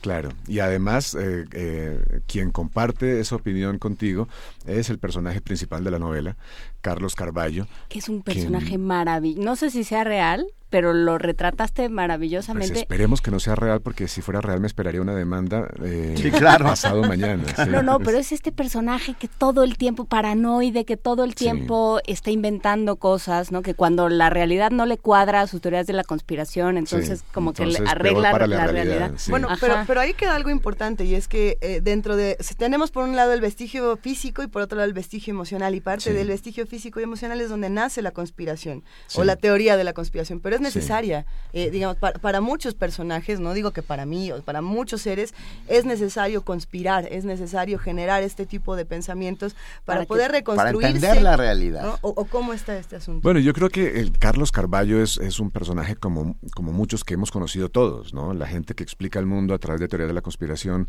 que cree que, nada sucede en el mundo social o político sin una mano negra que lo moldea desde atrás y que al fin y al cabo todos somos marionetas de, de, poderes que no entendemos. Como esas personas yo he conocido muchas y creo que lejos de ser aunque yo eh, tengo la visión de la historia completamente opuesta. Para mí la historia es un producto de, de, azares, de pasiones humanas. Por algo he leído a Shakespeare, ¿no? Ya entiendo que ninguna, ninguna decisión de Estado, ninguna decisión política es ajena a las pasiones más bajas de los seres humanos.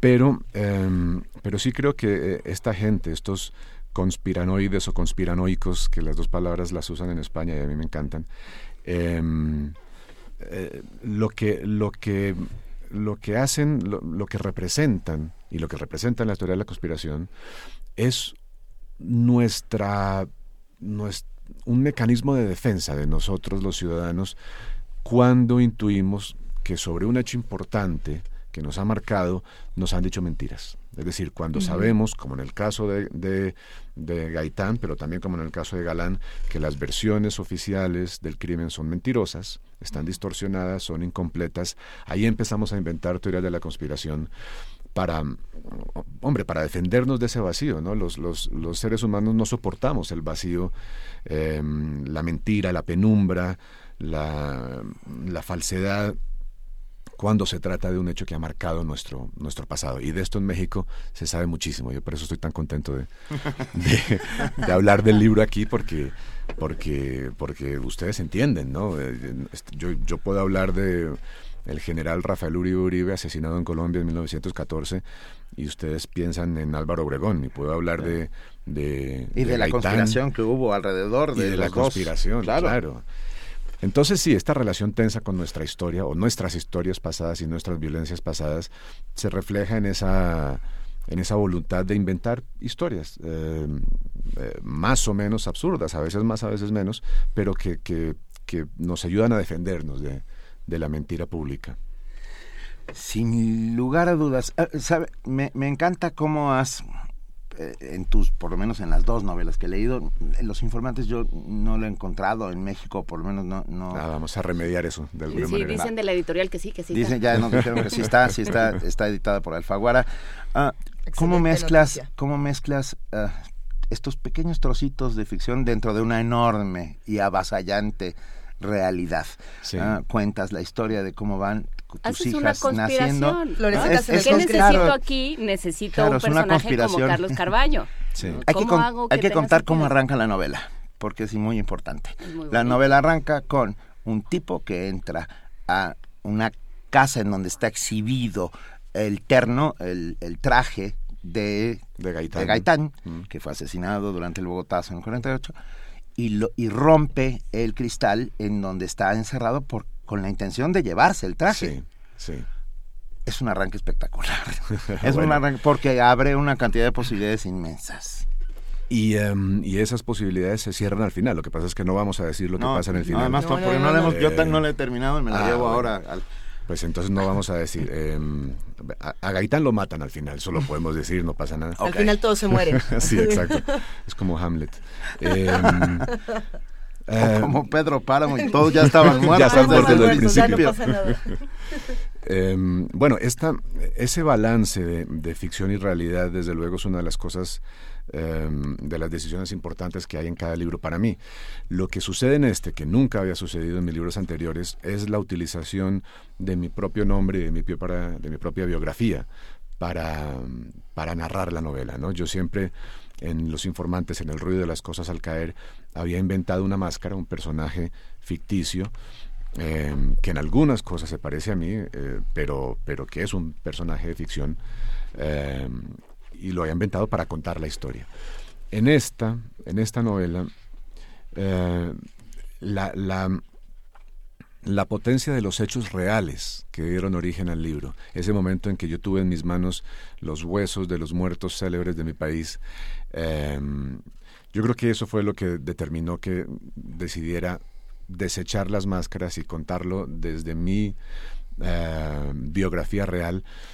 Tal vez porque me pareció que era la manera, una de las maneras eh, más eficaces para convencer a los lectores de que esto me pasó en realidad, ¿no? Si em, en la novela están incluidas las fotos, que es una, una, cosa que yo nunca había hecho, el material fotográfico que prueba que prueba esas, esa narración, esa parte de la narración, em, la foto de la vértebra dentro de su frasco de formol, em, la foto al final de, de, otro, de otro hueso importante de la novela. En la novela los huesos son grandes personajes. ¿Cuál es el otro hueso? ¿Podemos decirlo? Em, sí, podemos decirlo. la novela, en la investigación de la novela, la investigación de ese paranoico que es Carlos Carballo y la, investigación del narrador Juan Gabriel Vázquez, en algún momento se topan con otro crimen que no es el del 48, sino que eh, es el crimen de este Rafael Uribe Uribe, un senador colombiano, liberal, muy importante en, a principios de siglo, veterano de cuatro guerras civiles, eh, que me gusta mucho decir eh, que los lectores de literatura en México ya conocen, aunque no lo sepan, porque es el modelo de Aureliano Buendía en Cien años de soledad. Entonces, a este personaje lo mataron a, golpes de hachuela en el cráneo, dos, la, eh, hachuela es una, una herramienta de carpinteros, y lo mataron así dos artesanos en 1914. Yo descubrí en los, eh, hace unos años un documento extraordinario y terrible, eh, que fue la investigación que llevó a cabo un amigo de la familia del muerto em, para tratar de eh, contradecir la investigación oficial, que apuntaba solo a dos asesinos locos en la calle. ¿no? Em, este hombre, un joven abogado que se llamaba Marco Tulio Anzola, descubrió una verdad muy distinta y es una novela policial instalada en la mitad de mi novela que cuenta su investigación real em, con unos culpables al final muy distintos de los de, los de la versión oficial. Y, em, y bueno, y aparte de eso, em, otra de las cosas que puso este, este médico en mis manos aquel día del 2005 fue la parte superior del cráneo de Uribe Uribe con el hueso roto por las hachuelas de sus asesinos. Y, bueno, em, eso junto con la vértebra de Gaitán, pues... Eh, eh, es decir, de milagro me salió solo un libro, ah, ¿no? En lugar de, ocuparme toda mi vida. Como Balzac. Sí, exacto. Hubiera podido hacer otra comedia. Juan Gabriel, ¿por qué tengo la sensación de que Colombia eh, está un poco fundada en los, en los magnicidios de, liberales. Mm. Sobre todo de liberales. sobre todo de liberales. No, no puedo decir que sean que tengan el monopolio, digamos. No, no. Eh, hay grandes líderes eh, conservadores asesinados también en circunstancias misteriosas, sobre todo en los últimos años. Pero, pero estoy de acuerdo contigo. Ha habido una, una, una triste tendencia en mi país que ha sido eliminar a quienes ah, buscan una pues poner eh, un poco patas arriba a la sociedad existente para lograr para llevar a una más justa más eh,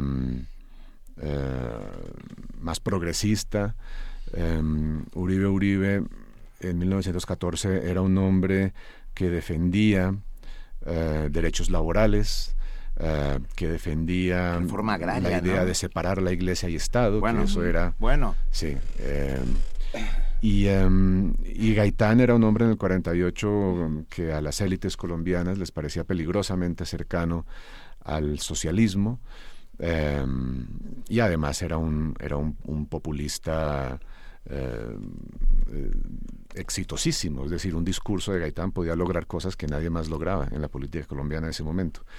Y por eso justamente es que, es que eh, todavía sobreviven versiones encontradas de su asesinato, porque mucha gente muy distinta tenía razones para querer eliminarlo, no solo los conservadores, sino también los liberales de la élite colombiana, de la oligarquía colombiana, como él decía. Em, de manera que sí, eh, la, historia, la historia colombiana desde el siglo XIX, hay varios ejemplos, em, hasta finales del siglo XX se ha fundado en parte sobre eh, esa guerra sucia a las ideas eh, a las ideas eh, liberales, a las ideas más de izquierda, a las que hubieran podido construir un país más justo. Hay, un, hay muchos planos históricos en, en la novela, ¿no? Se contraponen muchos momentos históricos y hay uno que a mí me, me resuena terriblemente en este momento en México, que es ese momento en el que el personaje, el protagonista se da cuenta, yo ya no puedo seguir viviendo en Colombia, pero tampoco me puedo ir, ¿no? Dice, no se escapa de la violencia colombiana y yo debería haberlo sabido. Nadie escapa, pero aún menos la gente de mi generación, la que nació con el narcotráfico y llegó a la vida adulta cuando el país naufragaba en la sangre de la guerra que le declaró Pablo Escobar esta, esta constante recreación de ese país que se les desmoronaba en las manos, a los mexicanos nos resuena terriblemente por el momento en el que estamos viviendo. ¿Cómo, ¿Cómo se vive? ¿Cómo, cómo, ¿Por qué tocar ese momento? Bueno, el, la, eh, la parte em, autobiográfica, a falta de otra palabra mejor, de la novela, em, toca con varias, eh, varias preocupaciones que he tenido. Em, no solo esa, ese episodio eh, autobiográfico del nacimiento de mis hijas y su relación con mis preocupaciones por, por la violencia pasada del país, sino que también en algún momento la novela se convierte en una exploración, a lo largo de unas pocas páginas, una exploración de mi relación como, como novelista con la violencia, ¿no? Cómo ha entrado la violencia en mis novelas, cómo he tratado de enfrentarme a ellas, eh, a veces a veces sin lograrlo como quería, a veces tal vez acercándome un poco más a, hacer lo que quería, pero en todo caso, em, parte de esa exploración de mi memoria de la violencia em, es la de los años en, las, en los que esa violencia me tocó directamente. ¿no? Antes hablaba de, las violencias que ocurren mucho antes de que, de que uno nazca y que de todas maneras forman parte de su vida, pero, pero em, a mí y a mi generación sí nos tocó de manera muy directa una una década de violencia muy marcada. Em, estoy seguro de que una de las décadas de, más violentas de, toda nuestra historia de latinoamericanos, que, que, fue aquella en la que Pablo Escobar le declaró una guerra personal, al cartel de Medellín, le declaró una guerra personal al Estado colombiano. Em, Y, el Estado colombiano le mató hasta el hipopótamo a Pablo Escobar. Con mucho, con, mucha demora, sí. El hipopótamo murió mucho después. Eh, pero, em, pero el, asunto es que esa, esa experiencia, que fue lo que acabó en, las páginas del ruido de las cosas al caer, em, eh, no, no solo me marcó a mí, por supuesto, sino también a toda una generación que que tiene para mí el, el, distintivo curioso de haber nacido al mismo tiempo que la guerra contra las drogas, ¿no? Yo soy, eh, esto lo he dicho tantas veces, que me perdona si me repito, pero yo soy del 73, em, en, en, el 69 Estados Unidos cierra la frontera con México para que no entre más marihuana eh, a corromper a la juventud norteamericana. En el 70, Nixon, 70 o 71, Nixon dice por primera vez guerra contra las drogas, ¿no? Y en el 73, que es mi año de nacimiento, se funda la DEA. Entonces, mi generación es exactamente contemporánea. ¿eh? Claro, claro. Somos la generación DEA, imagínate lo que puede ser eso. ¿Qué generación de X ni qué nada? La DEA es la buena. Exacto. Entonces, claro, nosotros pasamos de ser niños a, adultos en un país y, y una ciudad de la mía que se, se, caía con las bombas, con los tiroteos, con los asesinatos de ministros, de jueces, de magistrados. Y, em, y eso, eso, eso marca, eso marcó eh, la vida de nuestra generación. Pero, por supuesto. Ahora, ¿cómo, cómo se reconstruyeron? Eh, perdón, y lo, y lo pregunto para ver si empezamos nosotros a intentar este, sí, con ánimo, con ánimo de, de, poder nosotros empezar a nuestro propio proceso de reconstrucción. Mira, yo, creo que lo que pasó fue que em, Pablo Escobar murió en el 93 y era tan, tan, tan fuerte su liderazgo, digamos, se identificaba tanto en la, actividad em, de los carteles de la droga con su figura que, em, que el, negocio cambió por completo de inmediato. la droga eh, los, los, los, grandes carteles se atomizaron y la droga comenzó a, a, a, buscar un bajo perfil en el, en el mundo político y social colombiano, pero eso no quiere decir que haya desaparecido, ni que haya desaparecido la violencia que causa la droga desde ese momento, desde mucho antes, pero, pero sobre todo desde ese momento, empezó a convertirse en la principal fuente de financiación de la guerrilla de las FARC, pero también del paramilitarismo de extrema derecha, y siguió teniendo su mismo poder de corrupción en la política, en el deporte, en, en tantas instancias de la vida colombiana pero sobre todo siguió siendo ese combustible de, nuestra guerra, de nuestra violencia. Em, entonces, aunque desapareció esa, ese gran fenómeno de, una década de terrorismo em, que, estuvo a punto de hacer sucumbir toda una democracia, em, pues a pesar de eso, la droga como, como combustible como creadora de violencia sigue ahí. Por eso es que yo defiendo sin cansarme la idea de legalizar como manera de solucionar estos problemas hay, hay una parte en este libro que me hace reflexionar en otra, en otra cosa, ¿no? Reflexionamos en cómo reconstruimos la realidad, en cómo nos reconstruimos después de la violencia o después de eventos tan fuertes o, tan inconsolables o insostenibles, ¿no? Pero hay una parte donde también se habla del ejercicio del escritor. Todo buen escritor reflexiona del acto de la escritura y de por qué empezamos a escribir, ¿no? Mm. Y eh, todos los consejos que nos podían haber dado cuando queremos empezar a escribir, de escribe de lo que conoces, eh, trata de ubicarte en este espacio que te parece familiar porque tú puedes plasmar muy bien estos conocimientos. O todo eso se truena en, esta novela. Eh, no, no vamos a leer el párrafo porque es un poco largo, pero precisamente lo que dices, uno no empieza a escribir porque lo conoce, ¿no? Porque conoce las cosas, sino porque se da cuenta de que todas esas cosas que creía conocer son falsas y porque hay una traición tan fuerte en este enfrentamiento con la realidad que se siente como la traición de un mejor amigo, ¿no? Ese es como lo que, lo que se plantea en este párrafo y Alejandra Pizarnik dice, pero ¿cómo? No? Pero me, parece, me parece fundamental porque precisamente es el, mismo ejercicio de reconstrucción que se plantea eh, en la novela, o, me gustaría saber qué es lo que piensas de esa parte. Sí, eso, fue, eso es, un descubrimiento que yo eh, he creído hacer en los, en los últimos años, pensando un poco en, mi relación con el material sobre el cual escribo, eh, que es como tú dices, la contradicción de esa idea eh, que le venden a uno de que uno debe, debe escribir eh, a partir de lo que conoce y debe escribir porque ya conoce algo. Y yo he descubierto que mm, mi obsesión por, por Colombia, mi obsesión por mi ciudad, viene justamente de lo contrario. Yo escribo novelas sobre Bogotá, escribo novelas sobre Colombia, escribo novelas sobre ese pasado de mi país, justamente porque eso era lo que yo creía conocer y a partir de un momento algo algo descubro, una historia, un personaje que me demuestran que todo mi conocimiento era falso que todo eso que yo creía saber era un espejismo, una ilusión y que en realidad no, sé nada de, ese país y de esa ciudad. esa es también la relación que tengo un poco fetichista con el, con, con, el centro de Bogotá y con un barrio en particular que se llama La Candelaria, donde yo sigo descubriendo que de repente en una esquina pasó una cosa absolutamente insospechada que me sacude y que ya ahí mismo se vuelve parte de un proyecto futuro. Justamente por eso, por la sorpresa. Em, entonces, eh, yo creo que es por eso que, que, Vargas Llosa escribe sobre Lima y que Joyce escribía sobre Dublín, porque son los lugares que los sorprenden, son los lugares capaces de sorprender. Que son familiares, pero, pero se, se convierten en algo que ya no es familiar. que son extraños simultáneamente.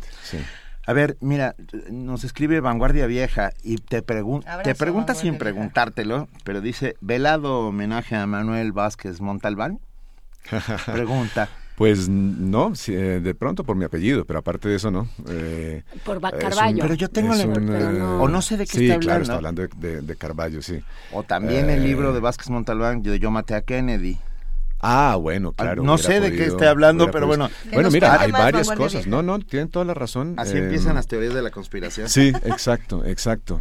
Eh, no, me parece que, está, está bien vista, aunque no, aunque no, no corresponda con lo que yo tenía en mente, la coincidencia del, apellido del personaje. ¿no? Mi Carballo es con B larga, ah, si no recuerdo mal el, el Carballo de... Es con V, es con V y H, y H, después de la L. Es, gallego. Sí, exacto. Tenemos, a ver, tenemos un libro de las formas de las ruinas de Juan Gabriel Vázquez. Solo es uno. Solo tenemos uno. ¿Qué hacemos? ¿Cómo lo vamos a regalar? Nos dicen que lo regalemos por Twitter. Por, ¿No? Por sí, Twitter. por Twitter. Al primero que nos...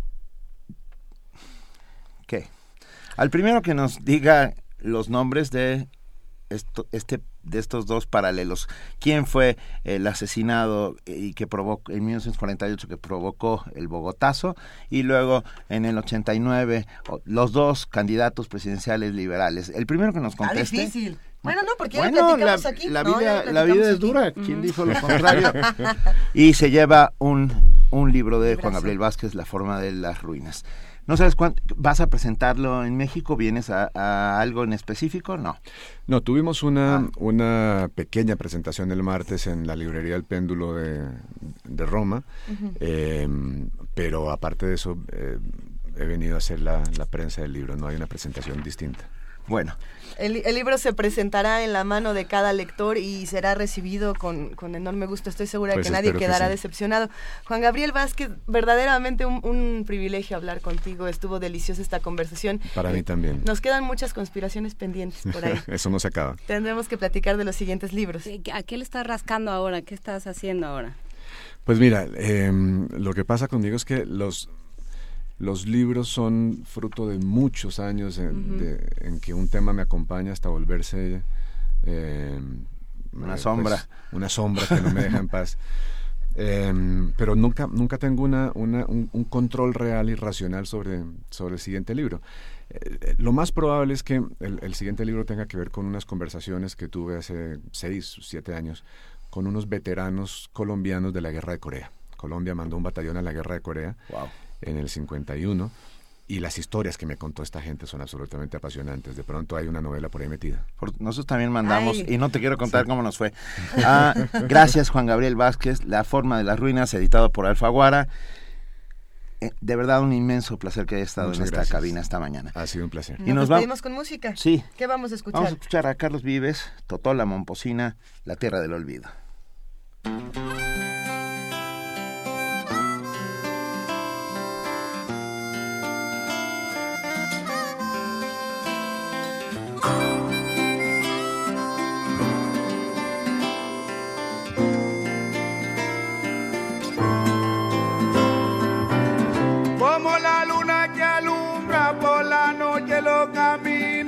Como las hojas al viento, como el sol espanta el frío, como la tierra la lluvia, como el mar espera el río, así espero tu regreso a la tierra del olvido.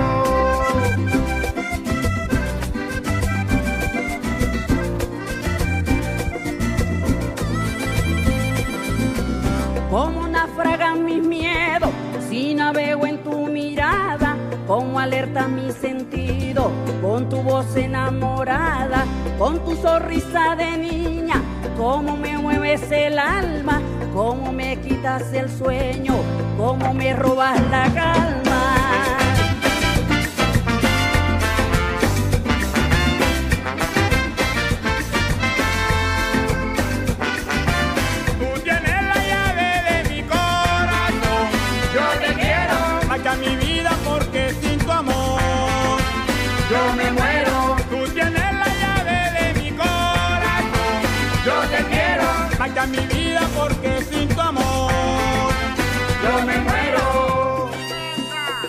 Chopacho, broncona, chopacho.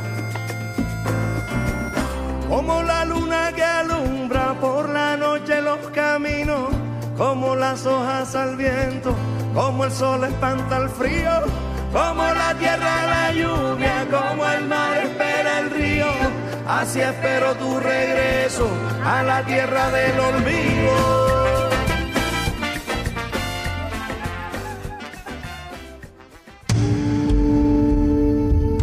Movimiento. Donde todos rugen, el puma ronronea. 9 de la mañana con 39 minutos de este 18 de marzo, viernes, y ya tenemos en la línea Alivier Jara, coordinadora de exposiciones del Museo Universitario del Chopo. Qué gustazo hablar contigo, Olivier. Gracias, Benito, igualmente. Mucho gusto en saludarlos. ¿Cómo están? Un gusto, Olivier Jara, escucharte. Nosotros acá muy bien. Fíjate que hemos estado platicando toda la mañana con uruguayos, argentinos, colombianos. Eh, hemos tenido un, un paisaje muy latinoamericano de este lado y sabemos que tú también. Así es, pues feliz coincidencia. Eso. Que nos ha dado esta charla. Cuéntanos, eh, por favor, qué va a pasar en el Chopo. Bueno, tenemos en el Chopo una exposición maravillosa que no se pueden perder, que lleva por título Desde el fondo del tiempo. Y es una muestra del artista precisamente argentino, Mauro Giaconi. Cuéntanos, por favor, ¿qué es lo que está haciendo ahora Giaconi? Eh, para muchos de nosotros nos quedamos en que era eh, que tenía unas ilustraciones muy extrañas que mezclaba de pronto eh, montones gigantescos de tierra y luego no y, ¿qué, está haciendo ahora Mauro Giaconi? Pues mira, como como bien bien mencionan, Mauro es es antes que nada un excelente dibujante, sí. ¿no? Él su técnica principal, digamos, es el dibujo, pero ha expandido esos límites del dibujo a llevarlos hasta la escultura, incluso el video. Y bueno, en esa experimentación ha hecho una instalación maravillosa para la Galería Sur, en la que vamos a tener eh, la oportunidad de reflexionar desde un punto de vista muy crítico de las referencias históricas y biográficas que hace él de su historia de vida, porque finalmente pues él crecido bajo una dictadura, tiene recuerdos de infancia que pues que podrían parecernos a lo mejor duros, pero que él ha logrado hacer en esta eh, perspectiva creativa que le permite el arte, convertirlos en, en formas bellas y en paisajes realmente em, emocionantes para el espectador. Em, Ustedes recuerdan, y es que a mí me gusta mucho pensar en, en eso cuando voy a su exposición, cuando eran niños haber dibujado en la pared alguna vez. Esto, estos varias. estos rayones todavía siento las marcas en mi en mi zona baja de la espalda. Lo bonito de, de quizá de dibujar en las paredes es que eh, como llegaba como desaparecía y uno tenía la oportunidad de volver a rayar la pared no así como llegaba se iba verdad era era una sensación de libertad bastante efímera. Efímero los murales efímeros de, de la los actualidad. murales efímeros así es. Y entonces él bueno, aquí tiene 220 metros cuadrados para explayarse en un dibujo maravilloso que hizo en colaboración de asistentes y, pues, digamos, aprendices también de dibujo que estuvieron trabajando con él. Y sobre este gran mural, él plasma su visión de lo que es el barrio del Museo del Chopo, la colonia Santa María la Ribera, y algunas referencias arquitectónicas al propio edificio. Es un mural espectacular que tienen que ir a ver y estando ahí imaginarse el, el esfuerzo físico, emocional, intelectual que, eh, que se requiere para hacer una obra de estas dimensiones únicamente a base de grafito. Si, si estamos entendiendo bien, Livier Jara, lo que hace Mauro Iaconi es irse al Museo del Chopo y rayar toda la, los, los, muros gigantescos que hay en este lugar. Los muros gigantescos de la Galería Sur están, así es, intervenidos por él. Estuvo trabajando en andamios, en, en esta plataforma móvil que sube, que se llama Jenny, que sube aproximadamente hasta 10 metros estuvo para, para poder terminar este dibujo. Entonces imagínense esa sensación de libertad que teníamos cuando éramos niños y dibujábamos en la pared expandida a estas dimensiones. ¿Y qué va a pasar con, e, con este mural efímero? ¿Cuánto tiempo va a estar? Porque en, en algún punto tendrá que irse y, y, para los que no estén, no lo, no lo vivan, ya, ya se acabó. Así es, por eso no se la pueden perder y esta es muy buena oportunidad de ir. Va, eh, la exposición continúa hasta el mes de julio, pero queremos aprovechar este periodo de vacaciones de Semana Santa cuando sabemos que tenemos un poquito más de tiempo disponible para para pasear, para recorrer la ciudad, que además va a estar maravillosa sin tanta gente, esperemos, eh, y que bueno vale la pena porque el museo va a estar abierto en, en su horario regular de miércoles a domingo de 11 de la mañana a 7 de la noche pero por si fuera poco para que se animen a venir, a ver. vamos a tener entrada libre. Eso. Toda este, esta, esta semana de vacaciones, o sea, a partir del miércoles de la próxima semana. Pero vengan desde este fin de semana a ver la exposición, no se la pierdan, porque además eh, pasa algo muy lindo en esta exposición los sábados. Y es que una de las piezas, la exposición está compuesta por tres piezas. El mural del que les hablo, un video y además una instalación que está hecha con bolsas de plástico recicladas con las que Mauro ha hecho eh, un símil a rocas que están distribuidas por toda la sala y además una, un gran montículo que es eh, la idea de una montaña. Toda esta instalación consta de más de 2.300 bolsas de plástico que han sido teñidas a mano, también con grafito. O sea que yo pensé que eran rocas, pero no son rocas. Parecen rocas, pero no lo son, como pasa en el dibujo, ¿no? Es lo que parece ser. Y, y bueno, en esta gran montaña sucede una activación los fines de semana, los sábados a mediodía, en el que una bailarina de danza buto eh, interviene en la pieza y la desplaza sobre, sobre la galería, ¿no? Entonces vale muchísimo la pena si pueden venir sábado a mediodía para que para que lo vean. La, la activación dura aproximadamente dos horas, un poquito más. Entonces, pues ojalá nos acompañen el sábado. Si no, no se la pierdan de todas maneras, vengan porque pues si el recorrerla y, la percepción de este dibujo, de lo que uno se puede imaginar, es maravilloso. Ahí estaremos sin lugar a dudas. Te mandamos un enorme abrazo, Olivier. Muchas gracias. Igualmente un abrazo para ustedes. Que disfruten su fin de semana largo. Igualmente. Y los esperamos en el Museo del Chopo. Claro que sí. Gracias. nos vemos. Gracias, Olivier Jara. Que estén muy bien. Hasta luego. Hasta luego. Abrazo. Hasta luego. Primer movimiento. Donde la raza habla.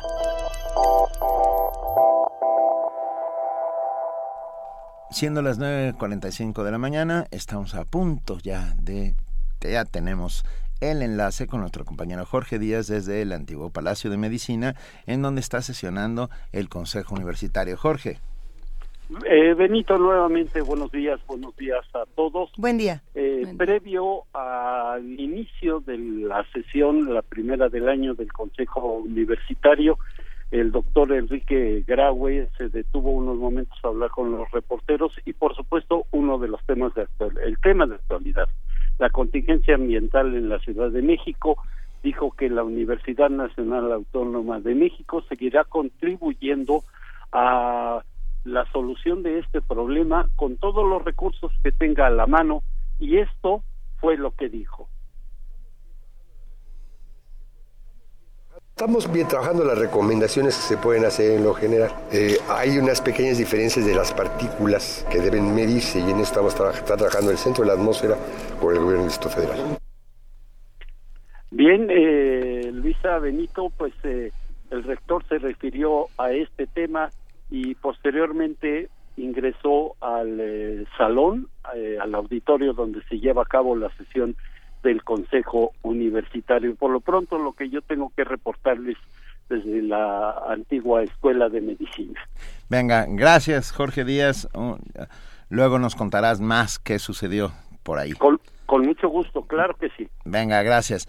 Y es importante decir que, que el tema de las fases de, ambientales de contingencia es un tema que se está tratando en la universidad desde hace mucho tiempo, que no es algo nuevo, pero pero que los gobiernos no se han acercado a preguntar a los especialistas. Es una vez más suceden estas cosas que, que dejan al país eh, helado, ¿no?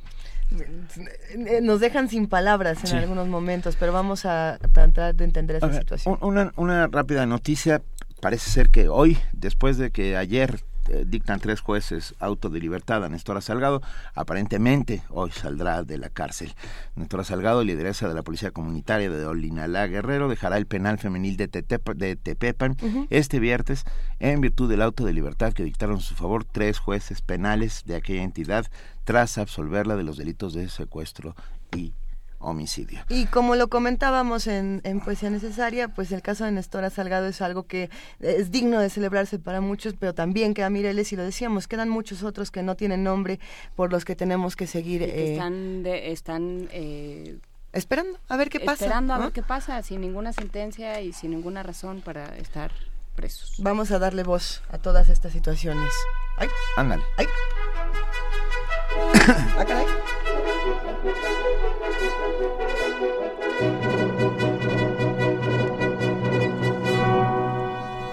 Hoy viene acompañada de la obertura de Guillermo Tell, nuestra compañera Frida Saldívar. Hola Frida. Hola, muy buenos días a todos.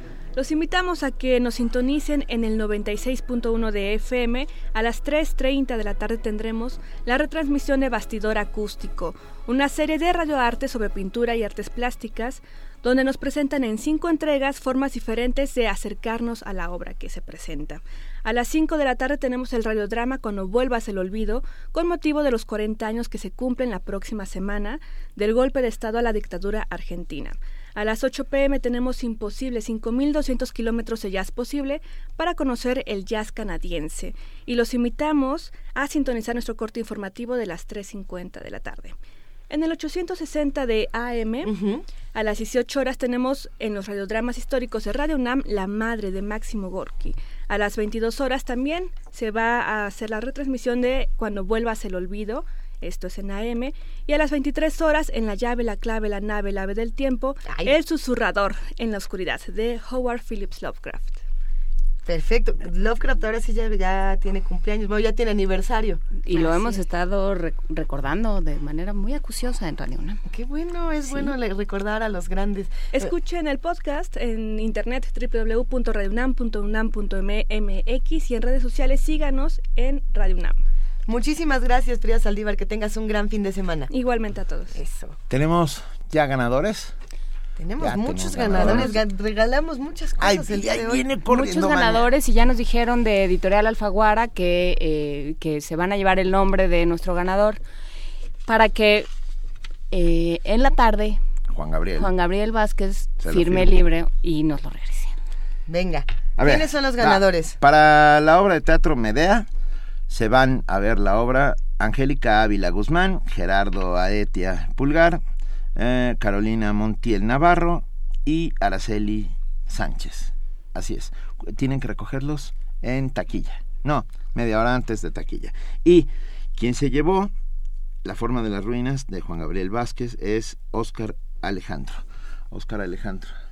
Excelente. Ya tenemos a los ganadores y también tenemos a los que se van al fútbol. a los que se van al fútbol. Los que se van al fútbol, Juan Cruz Vázquez, Dulce Gómez, Pedro Hernández. El que se ganó el pase doble es Juan Cruz Vázquez. Y, lo... y también Pedro Hernández. Pedro Hernández. Dulce, Gómez se va Gómez. Dulce Gómez, eh, te vamos a mandar el siguiente mensaje de María Esperanza García Reyes que dice, qué bueno que decidieron dar dos, dos y uno porque yo voy sola al estadio y eso que tengo 63 años. Nos parece muy bien, María Esperanza. Yo, yo no voy sola al estadio porque me, me lleva mi Ángel, mi hermano, pero iría muy contenta. Yo, yo voy solo algunas veces al estadio. Bueno, Yo, yo no, ¿Eh? no voy sola al estadio y defiendo el combo cuates a como de lugar, pero ya algún día podremos dar un combo cuates, algún día, uno de estos. Sí. No, no será el día de hoy porque todavía tenemos muchas cosas que, que platicar.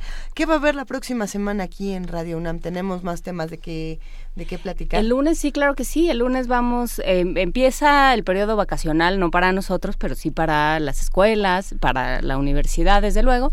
Entonces vamos vamos a tener varias cosas. Es que me están haciendo señas de allá, pero no. Soy yo, pero no era yo, pero sí era yo. vamos a hablar, bueno, eh, del nuevo juez que eligieron para la Suprema Corte de Estados Unidos, que, qué perfil tiene, cómo se relaciona su perfil con el del juez a quien sustituye, que es Escolía.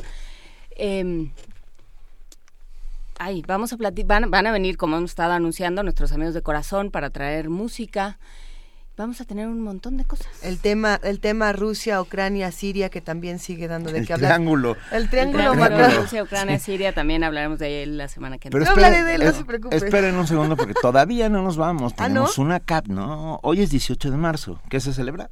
La expropiación petrolera. La reforma energética que no, sirvió para nada. se conmemora la expropiación petrolera en lo que miles de mexicanos fueron con sus guajolotes y sus anillitos a pagarle a las compañías y eso es uno de los momentos más claves de nuestra historia. Pues tenemos una cápsula, una pequeña pieza informativa de nuestra compañera Cindy Pérez Ramírez. La actitud asumida por las compañías petroleras, negándose a obedecer el mandato de la justicia nacional, que por conducto de la Suprema Corte las condenó en todas sus partes a pagar a sus obreros el monto de la demanda económica que las propias empresas llevaron ante los tribunales judiciales por inconformidad con las resoluciones de los tribunales del trabajo, impone al Ejecutivo de la Unión el deber de buscar en los recursos de nuestra legislación un remedio eficaz que evite. La noche del 18 de marzo de 1938, el presidente Lázaro Cárdenas se reunió con su gabinete y anunció que había decidido nacionalizar la industria petrolera. La expropiación consistió en la apropiación legal del petróleo que explotaban 17 compañías extranjeras para convertirse en propiedad de los mexicanos. Entre esas empresas figuraban Mexican Petroleum Company of California, Compañía Mexicana de Petróleo El Águila y la Compañía Exploradora de Petróleo La Imperial SA, entre otras. 75 años después, se promulgó una reforma energética que abrió el camino a compañías para explorar y explotar petróleo en México. En entrevista para Radio UNAM, el profesor emérito de la UNAM, Raúl Carranca y Rivas, dijo que el nuevo ordenamiento se contrapone con la estructura normativa del capítulo primero de la Constitución Política. Se reforma el 27. Se permiten los contratos que se afectó qué? La forma no, porque la forma ya cambió. No permitía los contratos y hoy sí los permite. Ah, pero se afectó el alma, que le llamamos norma, o sea, la norma constitucional del capítulo primero, se, se, se contrapuso, se contrapone una cosa con otra de manera radical, forma parte de una idea de independencia, de autogestión de nuestros hidrocarburos. Yo no discuto que se pueda haber seguido, pues con buena voluntad, a lo mejor, ¿verdad? Con patriotismo inclusive. Lo que me parece es que se pudo haber modificado en su conjunto. Petróleos Mexicanos fue creado en junio de 1938 con el fin de que fuera la única compañía que pudiera explotar y administrar los yacimientos encontrados en el territorio mexicano. Hoy, enfrenta pérdidas por más de 30 mil millones de dólares y tiene una deuda que supera los 86 mil millones de dólares, sin contar los recortes al 20% de su presupuesto que incluirá el ajuste de personal. Por su parte, el doctor Fabio Barbosa Cano del Instituto de Investigaciones Económicas indicó que la situación obedece al deterioro en la correlación de fuerzas, tanto de la izquierda como de sindicatos, y es el gobierno el que traslada a la inversión extranjera la solución de un problema de seguridad nacional. Y esto no se modifica Pemex eh, será siendo un objeto eh, de la política neoliberal que tiene entre sus principales premisas retirar de eh, la actividad económica toda empresa estatal, que el gobierno está aplicando un neoliberalismo salvaje. Pemex entonces este, de continuar las cosas así, seguirá un proceso de debilitamiento muy grave que amenaza los intereses nacionales. Como cada año, el acto conmemorativo del 78 aniversario de la expropiación petrolera se realizará este viernes en el monumento al general Lázaro Cárdenas. Para Radio UNAM, Cindy Pérez Ramírez. Movimiento. Donde todos rugen, el puma ronronea. 9 de la mañana, 57 minutos, ya nos vamos. Gracias a todos los que hicieron posible y hacen posible diariamente Primer Movimiento. Muchas gracias a todos. Gracias, querida Juana Inés de ESA. Gracias, querida Luis Iglesias. Nos vamos a despedir esta mañana con una canción que le dedicamos a nuestro querido colaborador eh, José Luis Paredes Pacho, director del Museo Universitario del Chopo, que ayer fue su cumpleaños y que hoy tuvo su sección y nos deja una pachorrola que con todo gusto vamos a pasar. Se trata, puedo, no, así, Adelante. rapidísimo, Moloco, esta banda de Reino Unido cuya vocalista Rosin Murphy nos deja siempre sin aliento, tiene la canción Minister Sister, esperemos que la disfruten. Feliz cumpleaños, Pacho. Feliz cumpleaños, Pacho, y, feliz cumpleaños, Rosa Beltrán. Feliz porque el martes pasado también fue su cumpleaños. Gracias a todos los que hicieron posible el primer movimiento, gracias a ustedes que hacen comunidad con nosotros diariamente. Feliz cumpleaños, papá. Nos vemos el lunes. Esto fue Primer Movimiento. El mundo desde la universidad.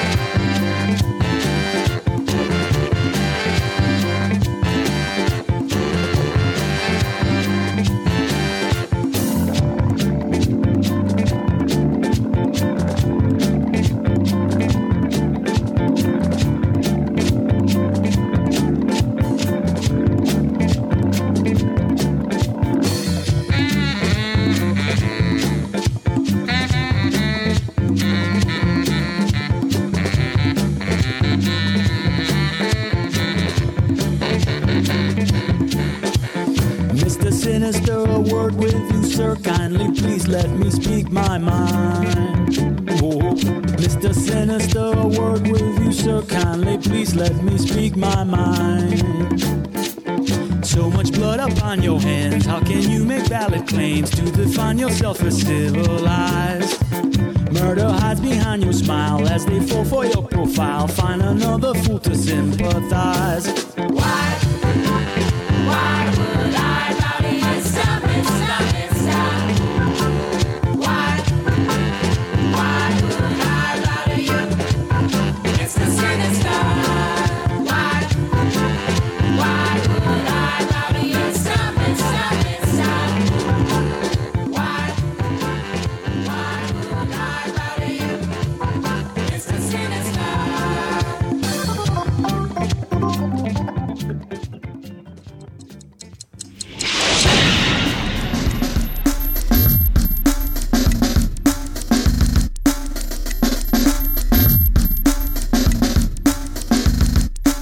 Coordinación de Difusión Cultural de la UNAM y Radio UNAM presentaron